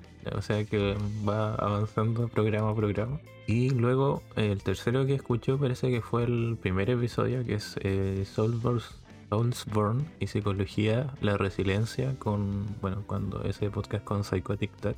Eh, descansa en paz, no está. Un saludo si está escuchando los programas todavía. donde dice A por el primero. Y esto fue el 29 del 5 eh, de, de este año, el 29 de mayo. Ya la semana pasada. Así que, eh, bueno, gracias Kimi por lo- los comentarios y ojalá te lo estés pasando excelente con los programas y sigamos contando con los comentarios. Obviamente siempre nos gusta mucho saber eh, qué, qué opinan de los programas o, o cómo llegaron a ellos. Y es más, lo- los comentarios siempre son muy bien agradecidos, así que si, si nos queréis contar cualquier historia, dejadnosla en los comentarios. Ya sea aquí, ya sea en Twitter, que siempre estamos activos, siempre estamos leyendo lo que ponéis. Y un comentario, pues siempre nos alegra el día, ¿sabes? Y difundir, y si de verdad os gusta el podcast o de verdad os interesa, acordaros siempre de difundir. A cada persona que le paséis el podcast y le guste, es, un- eh, es una buena nueva para nosotros. Pero es una estrellita más para que este de los ateliers, así que compartan, Él por no, o sea, yo nada más, yo más. No, yo, yo soy responsable. Yo soy responsable, dice. Pero bueno, y lo otro, eh, ya antes de cerrar, eh, bueno, eh, mencionar que eh, precisamente en mayo, el 28 de mayo, eh, se cumplió un año desde el primer episodio, que es el que mencioné, el Soul Force y la psicología. Así que mm, estamos de, de aniversario. Eh, por, digamos, por temas de tiempo al final no, no pudo salir como el programa aniversario, pero espero que disfruten de este especial que igual hicimos eh, con bastante cariño y decir que, bueno, se vienen, como ya mencionamos al principio de este episodio, la, la sección de, de Espi, ¿no es cierto? El rincón de Espi. Sí, Eh, sí, ya veremos cómo lo perfilamos, pero bueno, estaros atentos que algo, algo saldrá. Sí, no, y estamos preparando cosas ya para eh, este cambio que va a haber de, de temporadas dentro de, de no tanto, poniéndole un poco más de inversión, digamos, a, a algunas cosas. Claro, Así que estén atentos a lo, a lo que se viene con el podcast. Eh, hay, eh, digamos, muchos temas por tocar, como siempre. Bueno, de hecho, cada programa decimos, oh, podríamos hablar de esto. eh, todos están anotados en cierta forma. y siempre salen. también os digo, también os digo, si tenéis alguna sugerencia, algún tema que queráis tocar, que, que toquemos, recordad, la cajita de comentarios nos mandáis un, nos mandáis un mensajito al correo de Chols, que siempre estamos dispuestos a, hacer cositas o tratar cositas que nos mandéis, ¿sabes?